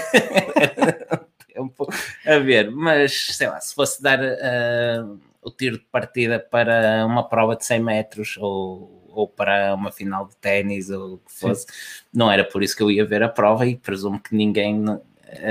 Acredito que não também. que ninguém fizesse. Por isso, não vejo o que é que a Fórmula 1 ganha, não vejo o que é que os desportos envolvidos ganham. Por isso, querem ter lá um- uma celebridade para dar um pouco de glamour, de porque sim, porque podem, Opa, ao menos arranjem alguém que goste daquilo. Sim. Ou que faça uma coisinha em condições. Que gosto, que gosto, já que lá vai, pode gostar ao menos. É meio caminho andado para teres uma coisa é, em condições. também é verdade. Também é verdade. Ah, vamos subir à cabine. Sabes quem é que teve com a, com a Serena Williams? É verdade. Quem? O Nuno Pinto. Nuno Pinto, e já agora ainda não explicamos este título, já que falas em Nuno Pinto. É, pois é, é verdade. O título do programa hoje chama-se Força Famalicão, porque quando eh, o, o Nuno Pinto estava em direto com o Eleven Sports, eh, apareceu o acionista, o acionista do Famalicão por trás a gritar Força Famalicão. Assim sim, assim, ouvir Força Famalicano, Está bem. um grande prémio de Fórmula 1 e logo no Mónaco, não é todos os dias. Sim, claro, claro, claro. Assim está bem. Assim até perdoou o dia em que ele apareceu ao Municipal com o, o chapéu do Atlético. Assim está está mais perdoado. E era de noite, nem sei porque é que ele levou o chapéu. Para Atlético campeão de Espanha, já sabes o que é que, o que, é que acontece no próximo ano. Campeões. Campeões, campeões. Fama. Portanto, onde é que íamos? Íamos para, classi- para as classificações. Ah, vamos é? às classificações. Então, Vamos lá eu- eu classificações. posso- E depois vamos à cabine. Eu posso. Porquê que, porquê que eu carreguei nas qualificações e vim para a classificação da corrida? Ah, porque assim, lerdinho. Que- Coisa, coisa. Queres que vai eu à classificação dos pilotos? ao- Vai, ao top vai, 10? vai, que eu ia, eu ia fazer isso para te calar, mas calei de outra maneira. Então, pronto. Uh, Max Verstappen é líder do campeonato. Quando é que foi a última vez que tivemos um piloto que não era da Mercedes como líder do Ou campeonato? da, ou da Ferrari. Ou da Ferrari? Tivemos Sebastian Vettel em Tivemos 2018, mas não Mercedes ou não Ferrari, é desde 2014. Mas já vamos a pôr aqui a linhas e não Mercedes, não Ferrari e não Red Bull. Kimi Não, desde, 2000 desde 2013, desde hum, o ano do último título de Sebastian Vettel, que não, é- que não tínhamos ninguém que não fosse Mercedes nem Ferrari a liderar o e campeonato. a Red mundo. Bull. Nem Mercedes, nem Ferrari, nem Red Bull. Isso Vai ser um McLaren. provavelmente E se uma- tirarmos um McLaren? um Brown. E se tirarmos o Brown? Podíamos estar aqui. Max Verstappen então é o atual líder do campeonato com Pela 105 primeira vez. pontos. Uh, Lewis Hamilton é segundo, tem 101. Lando Norris com 56 pontos, já bastante longe, é terceiro. Valtteri Bottas é quarto classificado, logo seguido de Sérgio Pérez, que tem 44 pontos, está a 3 do finlandês. Charles Leclerc tem 40. Carlos Sainz vem em sétimo com 38. Daniel Ricciardo, oitavo, tem 24.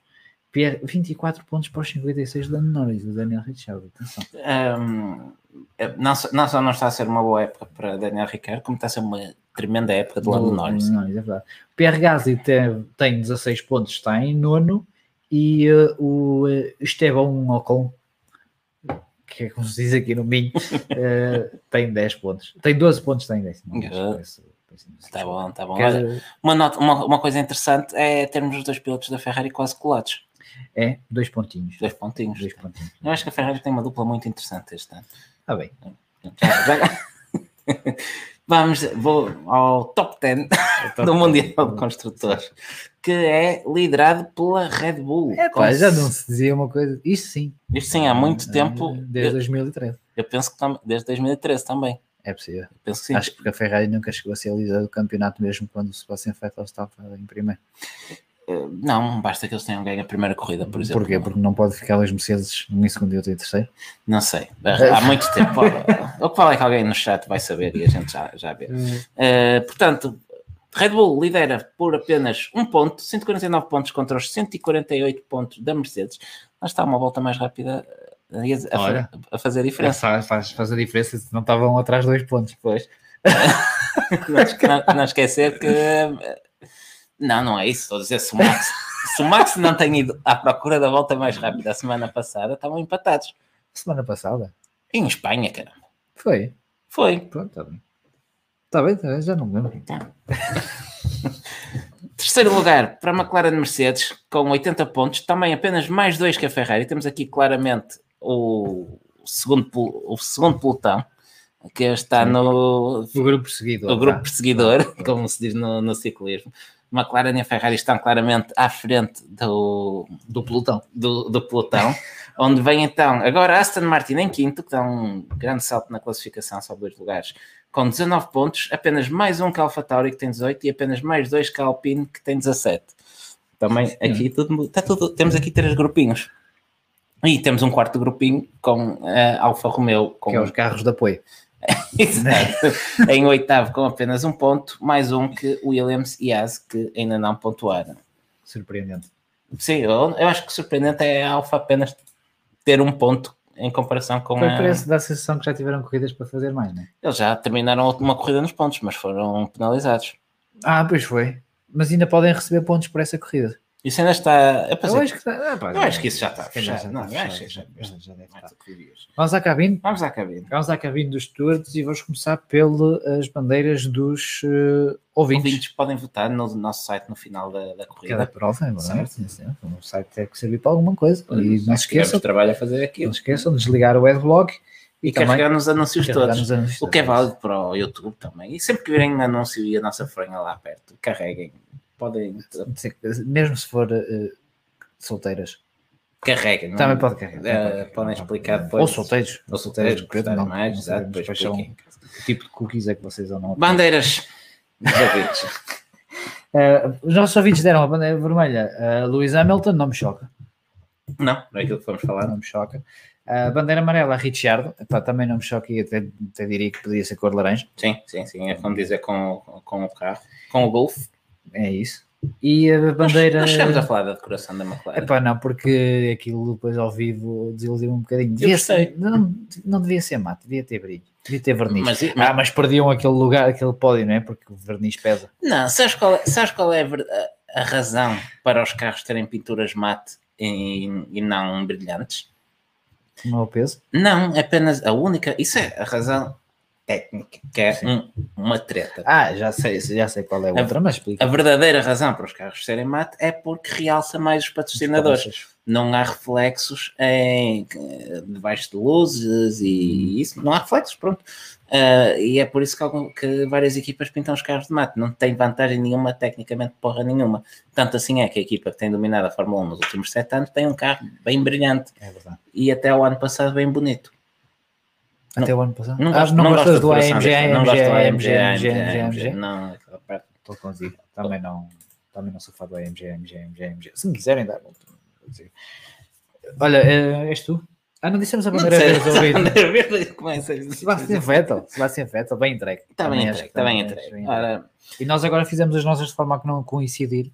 Ou... não, eu fiz as minhas com o que me veio à cabeça, mas por acaso não coincide. Uh, portanto, a minha bandeira vermelha vai para o Daniel Ricardo, um pouco por aqueles que já fomos falando, completamente fora este fim de semana, pareceu completamente incapaz de dar a volta à situação, má qualificação, má corrida, por isso, não, depois de ter batido pela primeira vez lá no Norris, em Espanha, é um retrocesso e logo num circuito onde ele tradicionalmente se dá muito bem, por isso não é este Daniel Ricardo que queremos ver e esperemos que isto tenha sido apenas um lapso e que ele não se torne cliente habitual deste, deste pano. Estás a ver. Bandeira amarela para a Mercedes. A Mercedes poucas vezes erra, mas quando erra, erra em grande. E hum, eu acho que mais até do que terem tido uma corrida apagada com Hamilton ou uma desistência surreal com Bottas, eu acho que o pior para mim até foram mesmo as desculpas no fim, ou parou Sim. fora do sítio. Isso não. Uma, eh, quando temos aquela, aquela conversa do ganhamos juntos, perdemos juntos, era bom vê-la quando perdem realmente e não se esquecerem disso ou prima- eh, quando aparece uma adversidade. Porque é muito fácil ser magnânimo quando coisa, as coisas correm mal, mas tens 50 pontos de avanço no Mundial. Mas eu gostava de ver essa atitude também quando a equipa hum, tem dificuldades, tem erros, coisas correm mal, e, mas não está na frente. Um, por isso, leva uma bandeira amarela, porque, até porque isto vai ser um percalço e vamos ter a Mercedes de volta à boa forma já em Baku. Bandeira verde para um dos pilotos que estavam sob investigação da direção de equipa, uh, no caso Sérgio Pérez. Estava sob o olhar atento do Dr. Marco, que já dizia que. Sim, mas porquê bandeira verde ao Pérez? Porque eu acho que o Pérez fez uma boa corrida. Sim, sim, está bem, mas eu posso dizer mais 5 ou 6 que fizeram uma corrida melhor do que a dele. Pérez fez aquilo que a equipa precisava. Uh, Oh, bem, isto parece aquela tua desculpa esfarrapada para ter dado uma bandeira verde ao Ocon no ano passado. não, eu achei que foi mesmo Ah, uma boa. fez, o, fez o que era pedido. Fez, exatamente, ganhou lugares, ganhou pontos, atrasou o, o, o rival, não é esse o papel dele. Fez uma corrida melhor que o Verstappen, um fim de semana melhor que o Verstappen. Não, não fez uma melhor corrida que o Verstappen. Fez melhor que Sainz. Talvez, se fores analisar o, o race pace do, do, do Pérez, ele, Onde é que está a red cola? Mostra lá a red cola. Onde é que, isso, onde é que guardaste isso? o Pérez tem um, um ritmo de corrida incrível. Ele foi prejudicado na qualificação. Eu vou para o chat ver o que é que as pessoas estão a dizer sobre Pronto. esta bandeira verde ao Pérez. Mas sim, continua. O Pérez ganhou o quê? Quatro posições. Ganhou, se estiveres a contar com o Bottas, sim. Em que lugar qualificou o Pérez? Nono, Em que lugar terminou o Pérez? quarto, Pronto, ganhou cinco lugares. cinco lugares. Com duas distâncias, atenção. Faz parte. Hamilton, quantos lugares ganhou? Menos. Teve uma corrida perfeita, fez o que tinha a fazer, quando tinha que fazer. Uh, quem mais é que ele podia ter feito? Ah pá, está bem, está bem. Eh, Mas eu acho que houve pilotos que mereciam mais essa bandeira Vai, vai- nós, nós depois podemos partilhar até uma comparação de- dos ritmos. Podes, podes, podes. Nós- podes. nós Não, encontramos- tu Utiliza o que quiser. Os gráficos não são nossos, mas uh, ainda hoje víamos uma análise do- dos tempos por volta. Pérez foi incrivelmente consistente. Sabes quem é que foi ainda mais consistente que Pérez nos, nos seus ritmos? O Fettel Vettel. Já tem bandeira verde. Já tem E uma bem, bandeira verde e bem, e bem. Mas Pérez não fica nada atrás. Tá bem, tá bem. Ele- Então não, Verstappen não, Sainz não, Norris Epá, não dá não, para todos, ficava bem entregue também, mas Gasly não, Oh, em que é que a corrida do Gasly foi melhor que a do Pérez? Ocon também não, Oh, quando fez uma corrida assim assim, Giovinazzi também não. Pérez foi melhor. Bandeira verde para Sérgio Pérez. Então Sérgio Termina Pérez. aqui as minhas bandeiras. Posso passar então? Podes passar. O Gasly aguentou um Mercedes e vai dar AlphaTauri. Está bem, está bem, mas uh, o É Hamilton, Pérez, é Pérez. Hamilton há dois anos uh, A aguenta. barriga de cola está aqui atrás do armário. Não é- Está aqui atrás do armário. Não a é, whisky, não é whisky cola, está, está- não está cortado. Um, Está bem, pronto, é Pérez. Pérez. Ficamos em Pérez. Hamilton aguenta. É para bloquear. É para Hamilton aguenta o Max sem quatro pneus há dois anos e tu vês agora de- falar de aguentar carros no Mónaco. Está bem. Bloqueamos Pérez. Queres telefonar para casa? Anda lá que eu parto do rico. Então vamos a, vamos a uma cabine de stewards claramente mais sóbria do que, do que isto que acabámos de ouvir. Ahm, para a minha bandeira vermelha vou dar ao Fernando Alonso. Um bocadinho por aquilo que se passou também com eh, semelhante à do Richard. Ahm, o sábado ainda foi pior para Alonso do que para, do que para Richard e muito longe de, de Esteban Ocon. E depois na corrida parece que foi, não sei se limitar estragos eh, por parte de- de- da Alpine, mas acho que o Alonso não teve não teve ritmo para, para ser mais competitivo este fim de semana e, eh, e acho que deveria. Acho que deveria numa pista em que o piloto normalmente pode fazer um bocadinho mais de diferença e não, não conseguiu fazer, por isso acho que recebe bem esta bandeira vermelha. Tens envidia, tio. Sí, porque tiene barcos. Porque tiene barcos. Eh, bandeira amarela vou dar ao Raikkonen. Vou dar ao Raikkonen. mas ele faz uma corrida razoávelzinha. Se deste a bandeira verde ou Pérez, deixas-nos explicar. Deixa, deixa, explica. senhores. e não é propriamente só pelo fim de semana no, no Mónaco, é porque Giovinazzi parece que lhe está a ganhar terreno e constantemente tem ficado à frente. Aproveita aqui esta situação e é ele que ganha os pontos para a equipa. Uh, e, pá, não sei. Uma vez mais, ele está à frente do Reconan por causa daquela situação de Imola. Está bem. Está bem.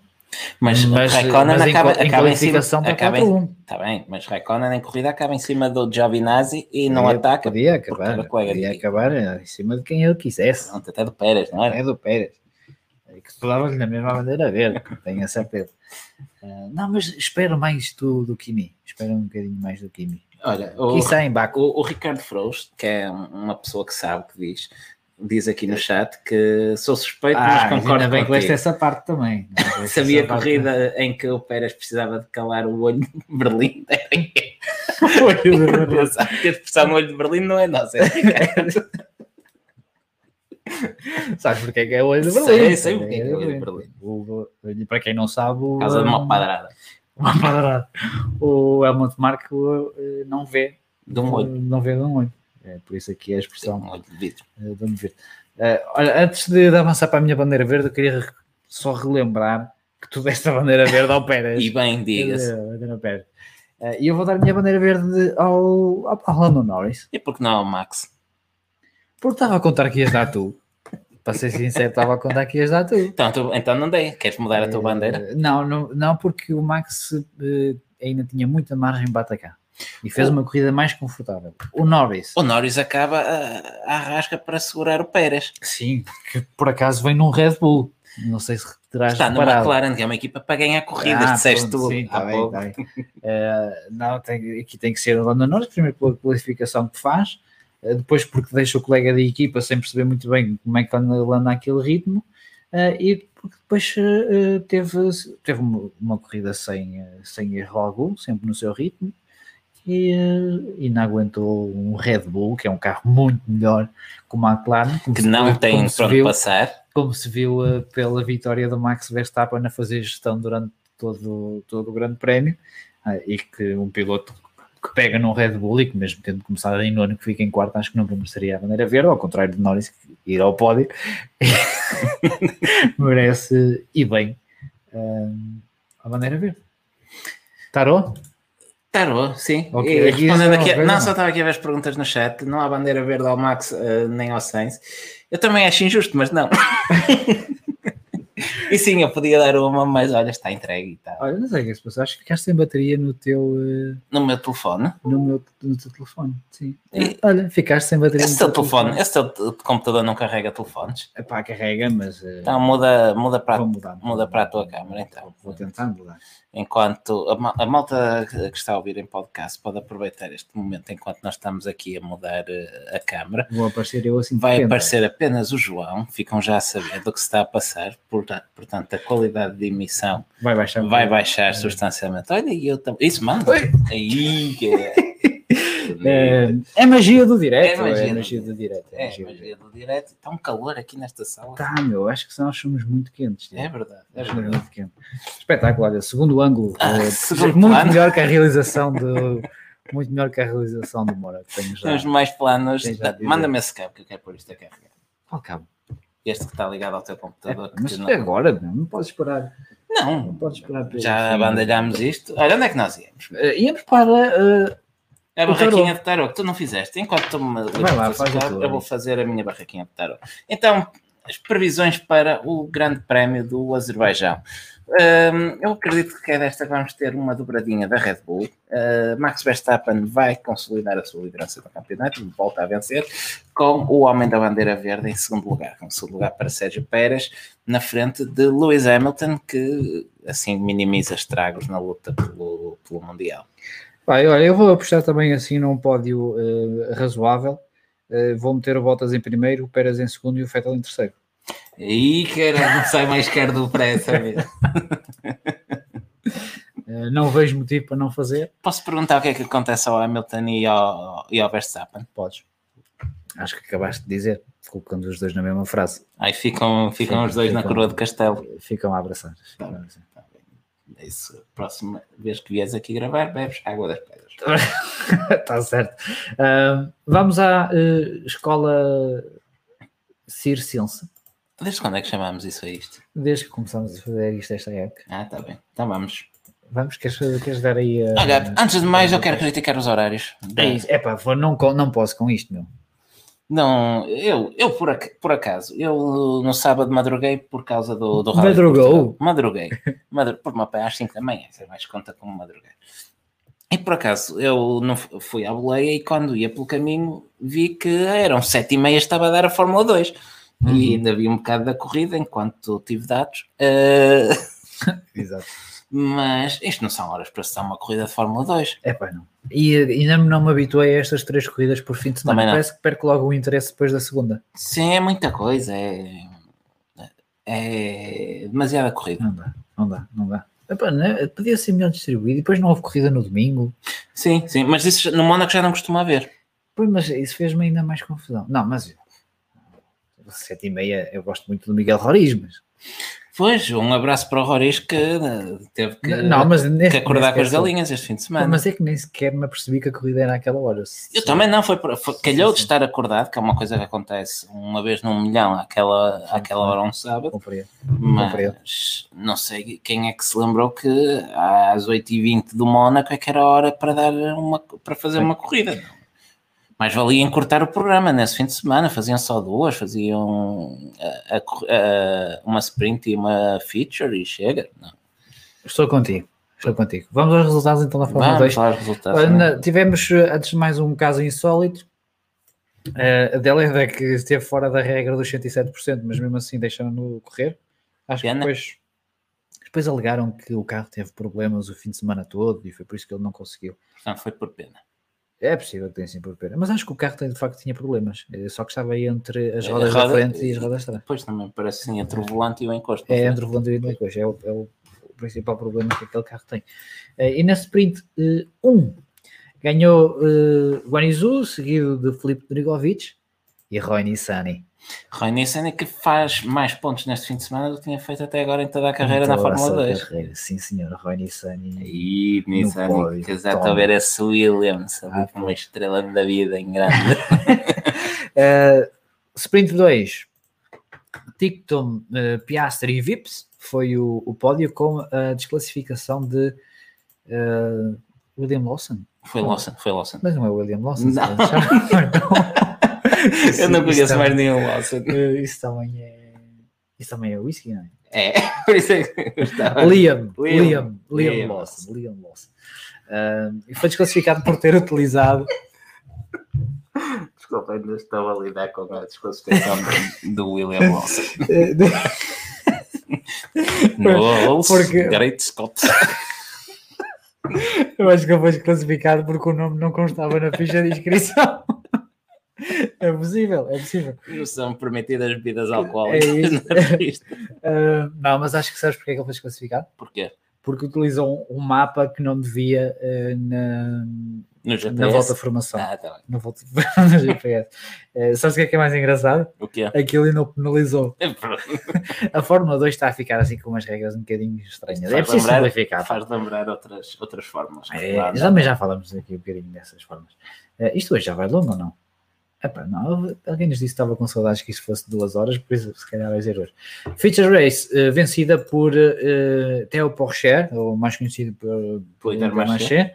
Depois eh, Piastri em segundo e Felipe Drogovic em terceiro. Que idade tem o Theo Porcher? É o piloto mais jovem sempre a fazer uma pole e a vencer uma corrida de Fórmula 2. Tem 17 anos. 17 aninhos. Sabes o que é que estávamos a fazer aos 17 anos? Estávamos a entrar no secundário. Ah, é? Aos É, 17 anos estavas a entrar no secundário. Estava. Eu estava a acabar no secundário. Tu foste para a faculdade em 2006, ó animal. Pois, e que idade é que eu tinha quando fui para a faculdade? É, Aos 17 anos, esquece. É que eu olhei para a data de nascimento do Theo Porcher e vi 2003. Foi o ano em que fomos para o secundário.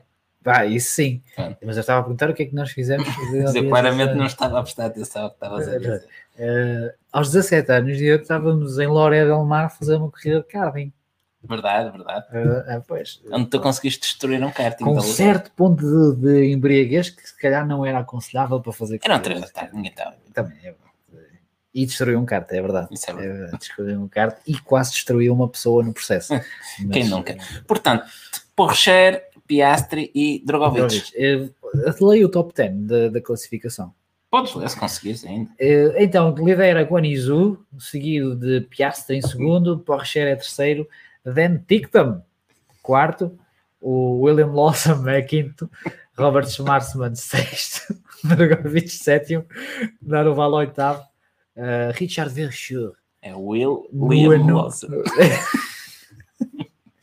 e em décimo temos o Yuri Vips.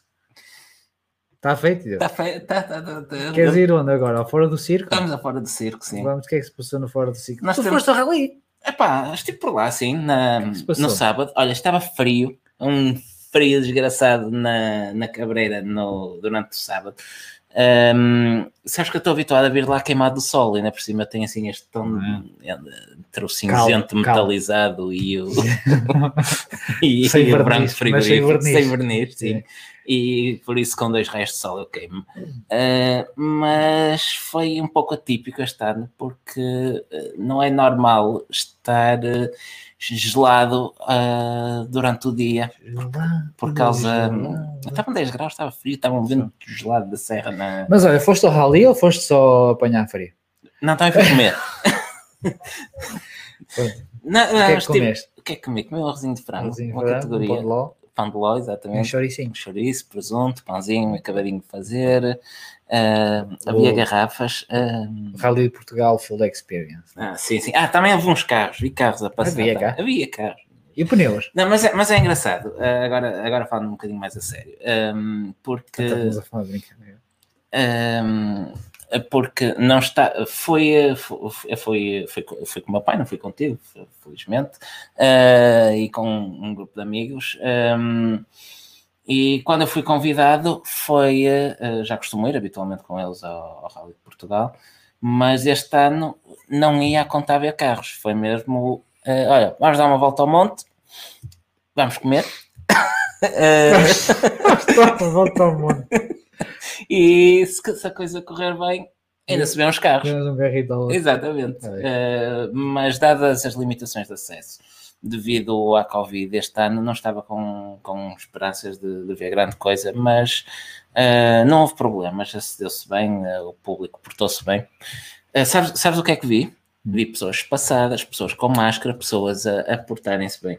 Imagina, imagina isto, por exemplo, num autódromo onde podes ter lugares marcados e tudo. Se, Ah, se o pessoal consegue num monte sem, hum, sem lugares marcados, sem nada, imagina como, o que seria se inventassem um sítio onde as pessoas podem estar em lugares marcados e não sabes distância. que eles podiam utilizar para marcar os lugares? Autocolantes. Autocolantes. Espetacular, coisas que eles inventam. Incrível, pá. Este, este podcast devia ser gravado. E é. E- Temos que mandar isto à graça. Eu acho que sim. E ao Costa. Pronto, quanto ao rally em si, António. falando da, da parte competitiva, antes de mais, destaque para quem? Pá, Pirelli, Pá. pá, pá. Epá, eu acho que estamos a, acho que vai ser demasiado crítico com a Pirelli. Eu acho que eles estão a, a lutar pela sustentabilidade e pelo ambiente e levar Não me, digas, não, não me digas que a FIA também pediu pneus de design to degrade no, não, é, não, não eram recostados. Se calhar que eu vou, eu vou utilizar as palavras do Dani Sordo. Absurdo. Dani Sordo. Não, foi, foi absurdo. que- Foi que absurdo. Foi Foi absurdo. absurdo. Porque hum, diz ele que em 30 anos de rally nunca, nunca viu nada semelhante ao estado em que estavam aqueles pneus no, no final do primeiro dia. Bem-vindo. bem-vindo à Pirelli, bem-vindo porque literalmente faltavam pedaços ao- aos pneus. Foi absurdo. Ah, Foi absurdo. foi absurdo, pronto. Quanto à classificação, ah, Alfine Evans ah, venceu, venceu e cola-se a Sebastian Ogier na, ah, no topo da classificação do, do Mundial. Dani Sordo foi o, o melhor dos Hyundai, ele que não estava nomeado para pontuar nesta, nesta corrida. Tanaka e Neville ficaram pelo caminho com, com problemas, voltaram depois em, em Rally 2. Ogier conse- é terceiro classificado e acaba por fazer uma boa operação em termos de, hum, de Mundial. Hum, tivemos o Tanak a liderar eh, uma boa parte do Rally até ao final do. eh, Quase até ao final do, do sábado, se não, me, se não me falha a memória, foi na, na classificativa de Marão, em Amarante. ou Amarante 2, um, que, que Sordo, que Tanak, perdão, fica pelo caminho e entrega a liderança a, a Evans, que a manteve até, a, até ao final do dia. Os Hyundai pareceram mais competitivos, mas isso não chega, é preciso chegar ao fim. E um, Já sabes que eles gostam muito de ganhar provas, mas só 99%. não, isso é Toyota. O que é que tu disseste? Hyundai. É tu. É tudo olhos em bico, não é? Eh, mas pronto, no Mundial, que por acaso não pus aqui, uh, Tanak, que ainda assim foi ganhar a Power Stage, um, mas a liderança no, no Mundial está, está na, agora ainda mais destacada nos homens da, da Toyota, com hoje na frente uh, com apenas dois pontos de vantagem sobre Elfin Evans. Evans que perdeu o ano passado o título na última prova no Rally de Monza, vamos ver se este ano consegue a desforra do, do seu colega de equipa. Apenas uma nota um, para o WRC2, onde Esape Calapi deu um bigode a toda a gente, ele que termina com mais de 1 minuto e 40 de avanço para Timo Suninen. Suninen. Suninen. Suninen. E Max disseste paca também e agora disseste mal. é verdade. E ainda vence a Power Stage, foi um domínio absoluto do, do API e do Polo GTI.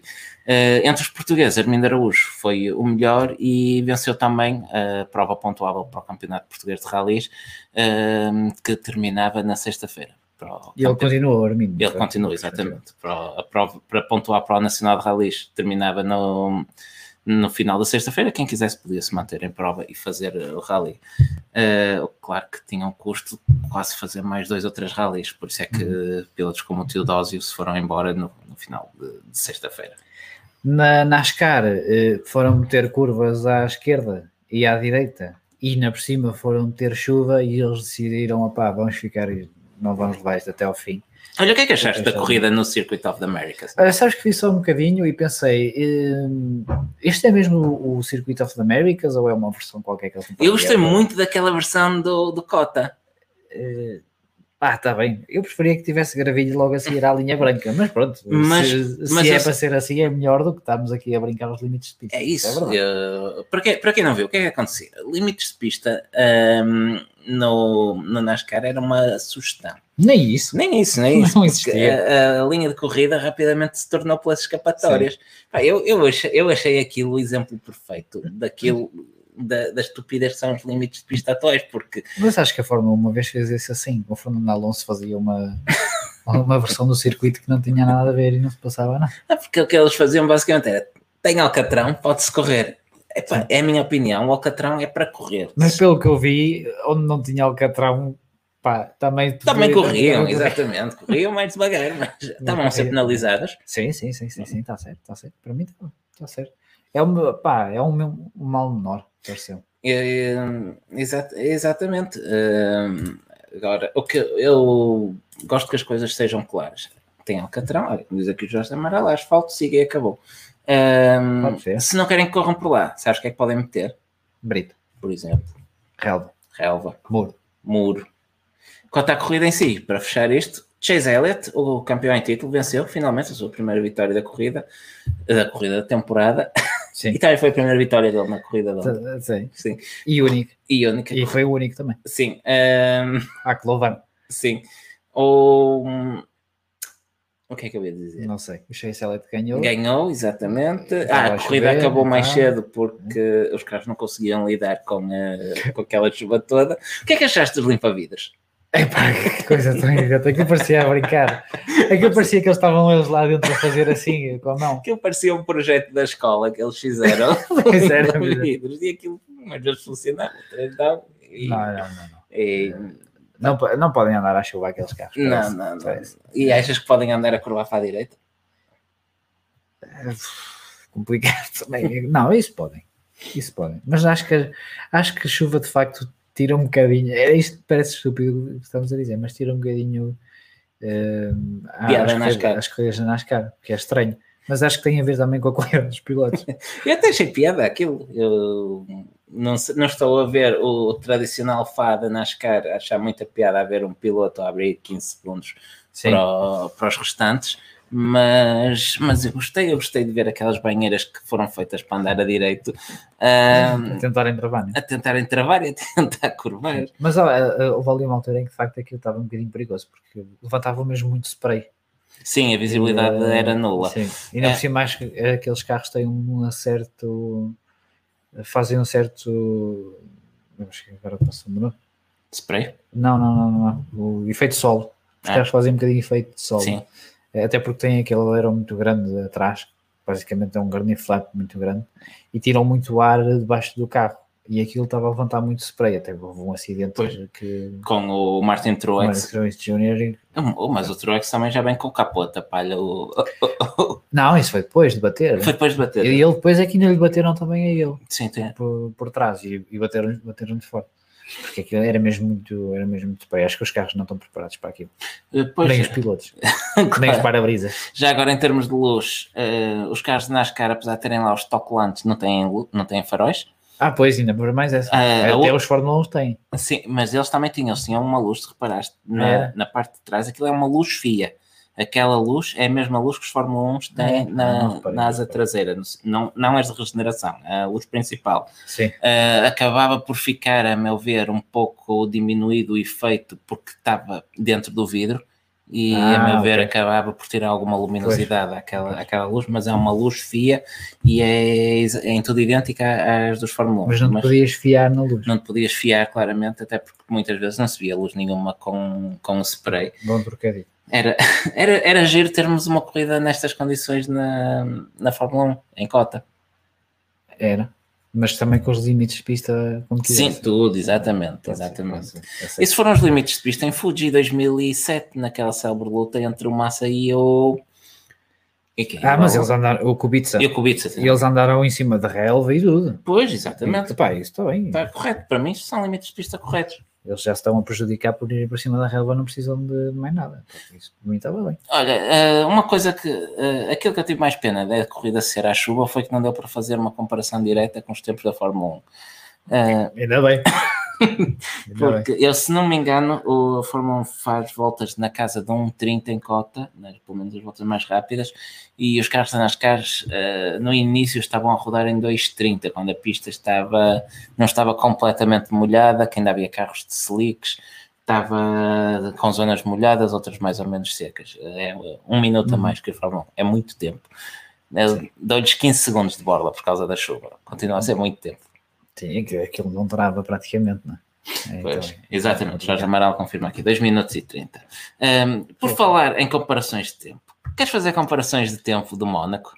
Vamos já lá a seguir, vamos só terminar aqui a indicar, não? pronto, então. Que é que indicar Indicar. também é só para dizer que houve a qualificação para a Indy 500 e que Scott Dixon vai sair da, da pole position. Acho que não há Sim. Scott Dixon, podemos dizer que o, que o Scott Dixon é o Lewis Hamilton da IndyCar? Podes dizer o que tu quiseres. Ainda estamos num país livre, se tu quiseres. eh, Ainda, é, ainda é, é, é mais ou menos isso. sim, sim. Uh, Mas podes, podes. Pronto, eu digo. Ele, não- ele é o Iceman também, não é? É tudo, o homem é tudo. Está certo. Por acaso, por acaso não. Já agora, ah, uma, uma ou duas notas sobre, sobre a qualificação. Está com o Massato, o, se não me engano, foi ele que venceu em 2020. Ah, vai partir de apenas 15. Em 2020. Não, isso foi há mais tempo. Então, como Sato. Ou voltou a O ganhar em Sato já 2020. ganhou duas, duas vezes. Ah, e eu penso que a última foi o ano passado. Ah, Juan Pablo Monta Montoya, Não lhe chamar Montoya. Ah, Juan Pablo Montoya, que saiu da reforma para vir fazer uma perninha na McLaren, no Aero Sim, McLaren, foi 24 na, na grelha de partida. Uh, vamos ter uma senhora à partida, Simona. Simona de Silvestre. Exatamente, Uhum. a Pareta Autosport, ela que se não me engano qualificou em último ou penúltimo, mas uh, vai, estar, vai lá estar. Já agora, deixa-me confirmar aqui a questão do Sato, exatamente, ele venceu Indy em 2020. Um, e Senhor. já agora, entre, assim, entre nomes conhecidos, temos ainda Marcos Ericsson, que vai partir de nono. Boa qualificação do Max Ericsson. Sim, sim, pela Chip Ganassi. Uh, o veterano Hélio Castro Neves vai ser sexto, ainda já que estamos a falar de malta do Brasil. Temos Tony Canan na primeira linha, o que é terceiro. Uh, já, que tá- já agora Colton Herta da Andretti completa a primeira linha, uh, para além de, de, Scott Dixon, e Pietro Fittipaldi, um, que é rookie, estreia na. Melhor rookie. Melhor rookie. Um, também são três, uh, mas mesmo assim é o melhor rookie. Ele que vai correr no carro de Romain Grosjean, que não está a fazer as ovais este ano e que divide então o 51 com Pietro Fittipaldi. Pietro Fittipaldi fez também uma boa qualificação e sai de 13 terceiro. Muito bem, é, to é tudo, não é? É tudo em 500, sim, avançamos. Podemos avançar, vamos só dar aqui umas três notícias, sim. Uh, mais ou menos, e depois aprofundamos, vamos aprofundá-las também para a semana no Radio Check, não é? Sim. Uh, a primeira Red Bull também se queixa da flexibilidade das asas da frente da Mercedes. Isto vamos, assunto vamos estudar para ver o que é que se passa. E é a razão, já agora, pela qual eu acho que este tema das asas não vai dar em nada. É possível. Uh, a Bentley pode ser a próxima marca a ter um LMDH. Para já não passam de rumores, mas a fonte Daily Sports Car costuma estar bem informada. Exatamente. E depois também tivemos o, For o CEO da Fórmula E, o Jamie Regal, eh, que diz que não pretende fins de semana em conjunto uh, com, a, com a Fórmula E. Eu digo que uh, se tu tiveres uma Fórmula em que a volta mais rápida na corrida é mais lenta do que a volta mais rápida dos Porsche Super Cup, se calhar também não gostava de, Sim, de partilhar. Este fim de semana tivemos finalmente uh, a possibilidade de comparar diretamente tempos da, e, e, não há comparação. da Fórmula 1 com a, com a Fórmula E, e como, e como diz aqui este senhor, não, não há comparação. Nem com a Fórmula 2, a Fórmula 2 eram 10 segundos mais rápidos. Sim. O é. Fórmula Regional by Alpine eram mais rápidos Sim, também. os Fórmula Regional que são Fórmulas 4, se não estou bem. Não, aquilo é uma é coisa, é uma coisa entre é Fórmula 3, 3 e Fórmula 4, é uma coisa assim um bocado estranha. Seja como for, os, os Fórmula Regional conseguiam ser mais rápidos que os, um, que os Fórmula E e também sim, sim, sim. a Porsche Super Cup, como sim, a Porsche, o Fórmula E são mais rápidos em qualificação. É Fórmula 3, desculpa, o, o Fórmula, a Fórmula E é mais rápida em qualificação do que a Porsche Super Cup, mas depois eh, em corrida, a volta mais rápida da Porsche Super Cup é melhor do que a volta mais rápida dos Fórmula E. Por, por isso, pareceu curioso. Para, eu acho que para a Fórmula E mostrar que o futuro é elétrico, têm que ser mais rápidos põem, façam o que fizerem, deixem-se. Ah, e, e, eles, e a volta mais rápida da Fórmula E é com ataque mode. É com ataque mode. Sim, os postos não trazem ataque mode. Não, não. É que isto leva-nos àquela questão que uma vez dissemos que se calhar os Teslas são mais rápidos que a Fórmula E. Se calhar não, não, se calhar não devemos andar longe da verdade. Já agora, já, assim, já agora um Model S Plate, já que já que estamos numa de comparar tempos, um, a Fórmula, Fórmula 2, uh, eh, eu estive a fazer uma comparação com, com IndyCar há pouco tempo. Nunca tivemos, não temos uma pista onde já tenham corrido os atuais Fórmula Sim. 1, Fórmula 2 e IndyCar. Mas a comparação mais próxima que temos será talvez em Cota, onde uh, os IndyCar são cerca de 15 segundos mais lentos que, que os Fórmula 1. O que os atira para um nível de performance semelhante aos da Fórmula 2 o que faz sentido se pensarmos que ambos são chassis da Lara muito semelhantes, ambos correm com motores V8. Uh, Uns correm com pneus, outros correm contra Pirelli. Exato, por isso devia ser interessante fazer uma, uma competição aberta à Fórmula 2 e Fórmula e, uhum. e surpreendido. Tipo, em tempos havia as corridas dos dois mundos. Se a Fórmula 1 atual está num, num campeonato muito à parte, podia ser interessante pôr os rookies da Fórmula 2 contra os da Fórmula Indy, embora eu, eu, duvido que a Fórmula Indy se fosse sujeitar a isso. Vamos ver. Um, próximo fim de semana temos o uh, uh, GT World uh, Challenge. Sim. Temos o, o, Henrique Chaves e o Miguel, Miguel Ramos. Temos MotoGP com o Miguel Oliveira em Itália. A NASCAR também. A NASCAR é sempre. NASCAR, fim de semana. Também não não cansa, não chateia, não nada. E, e temos a Indy 500. Sim, Indy 500 no Memorial Day, como sempre. E uh, nós, nós voltamos para a semana, fazemos um radio check é para, é para aprofundar as notícias. Sim, e voltamos, uh, e Fórmula 1 volta uh, daqui a 15 dias com Baku, Baku Grande Baku. Prémio do Azerbaijão. Azerbaijão. e com esta informação terminamos por com este momento de qualidade, TV de qualidade, terminamos. Sem dúvida, sem dúvida. Até para a semana. Até para a semana.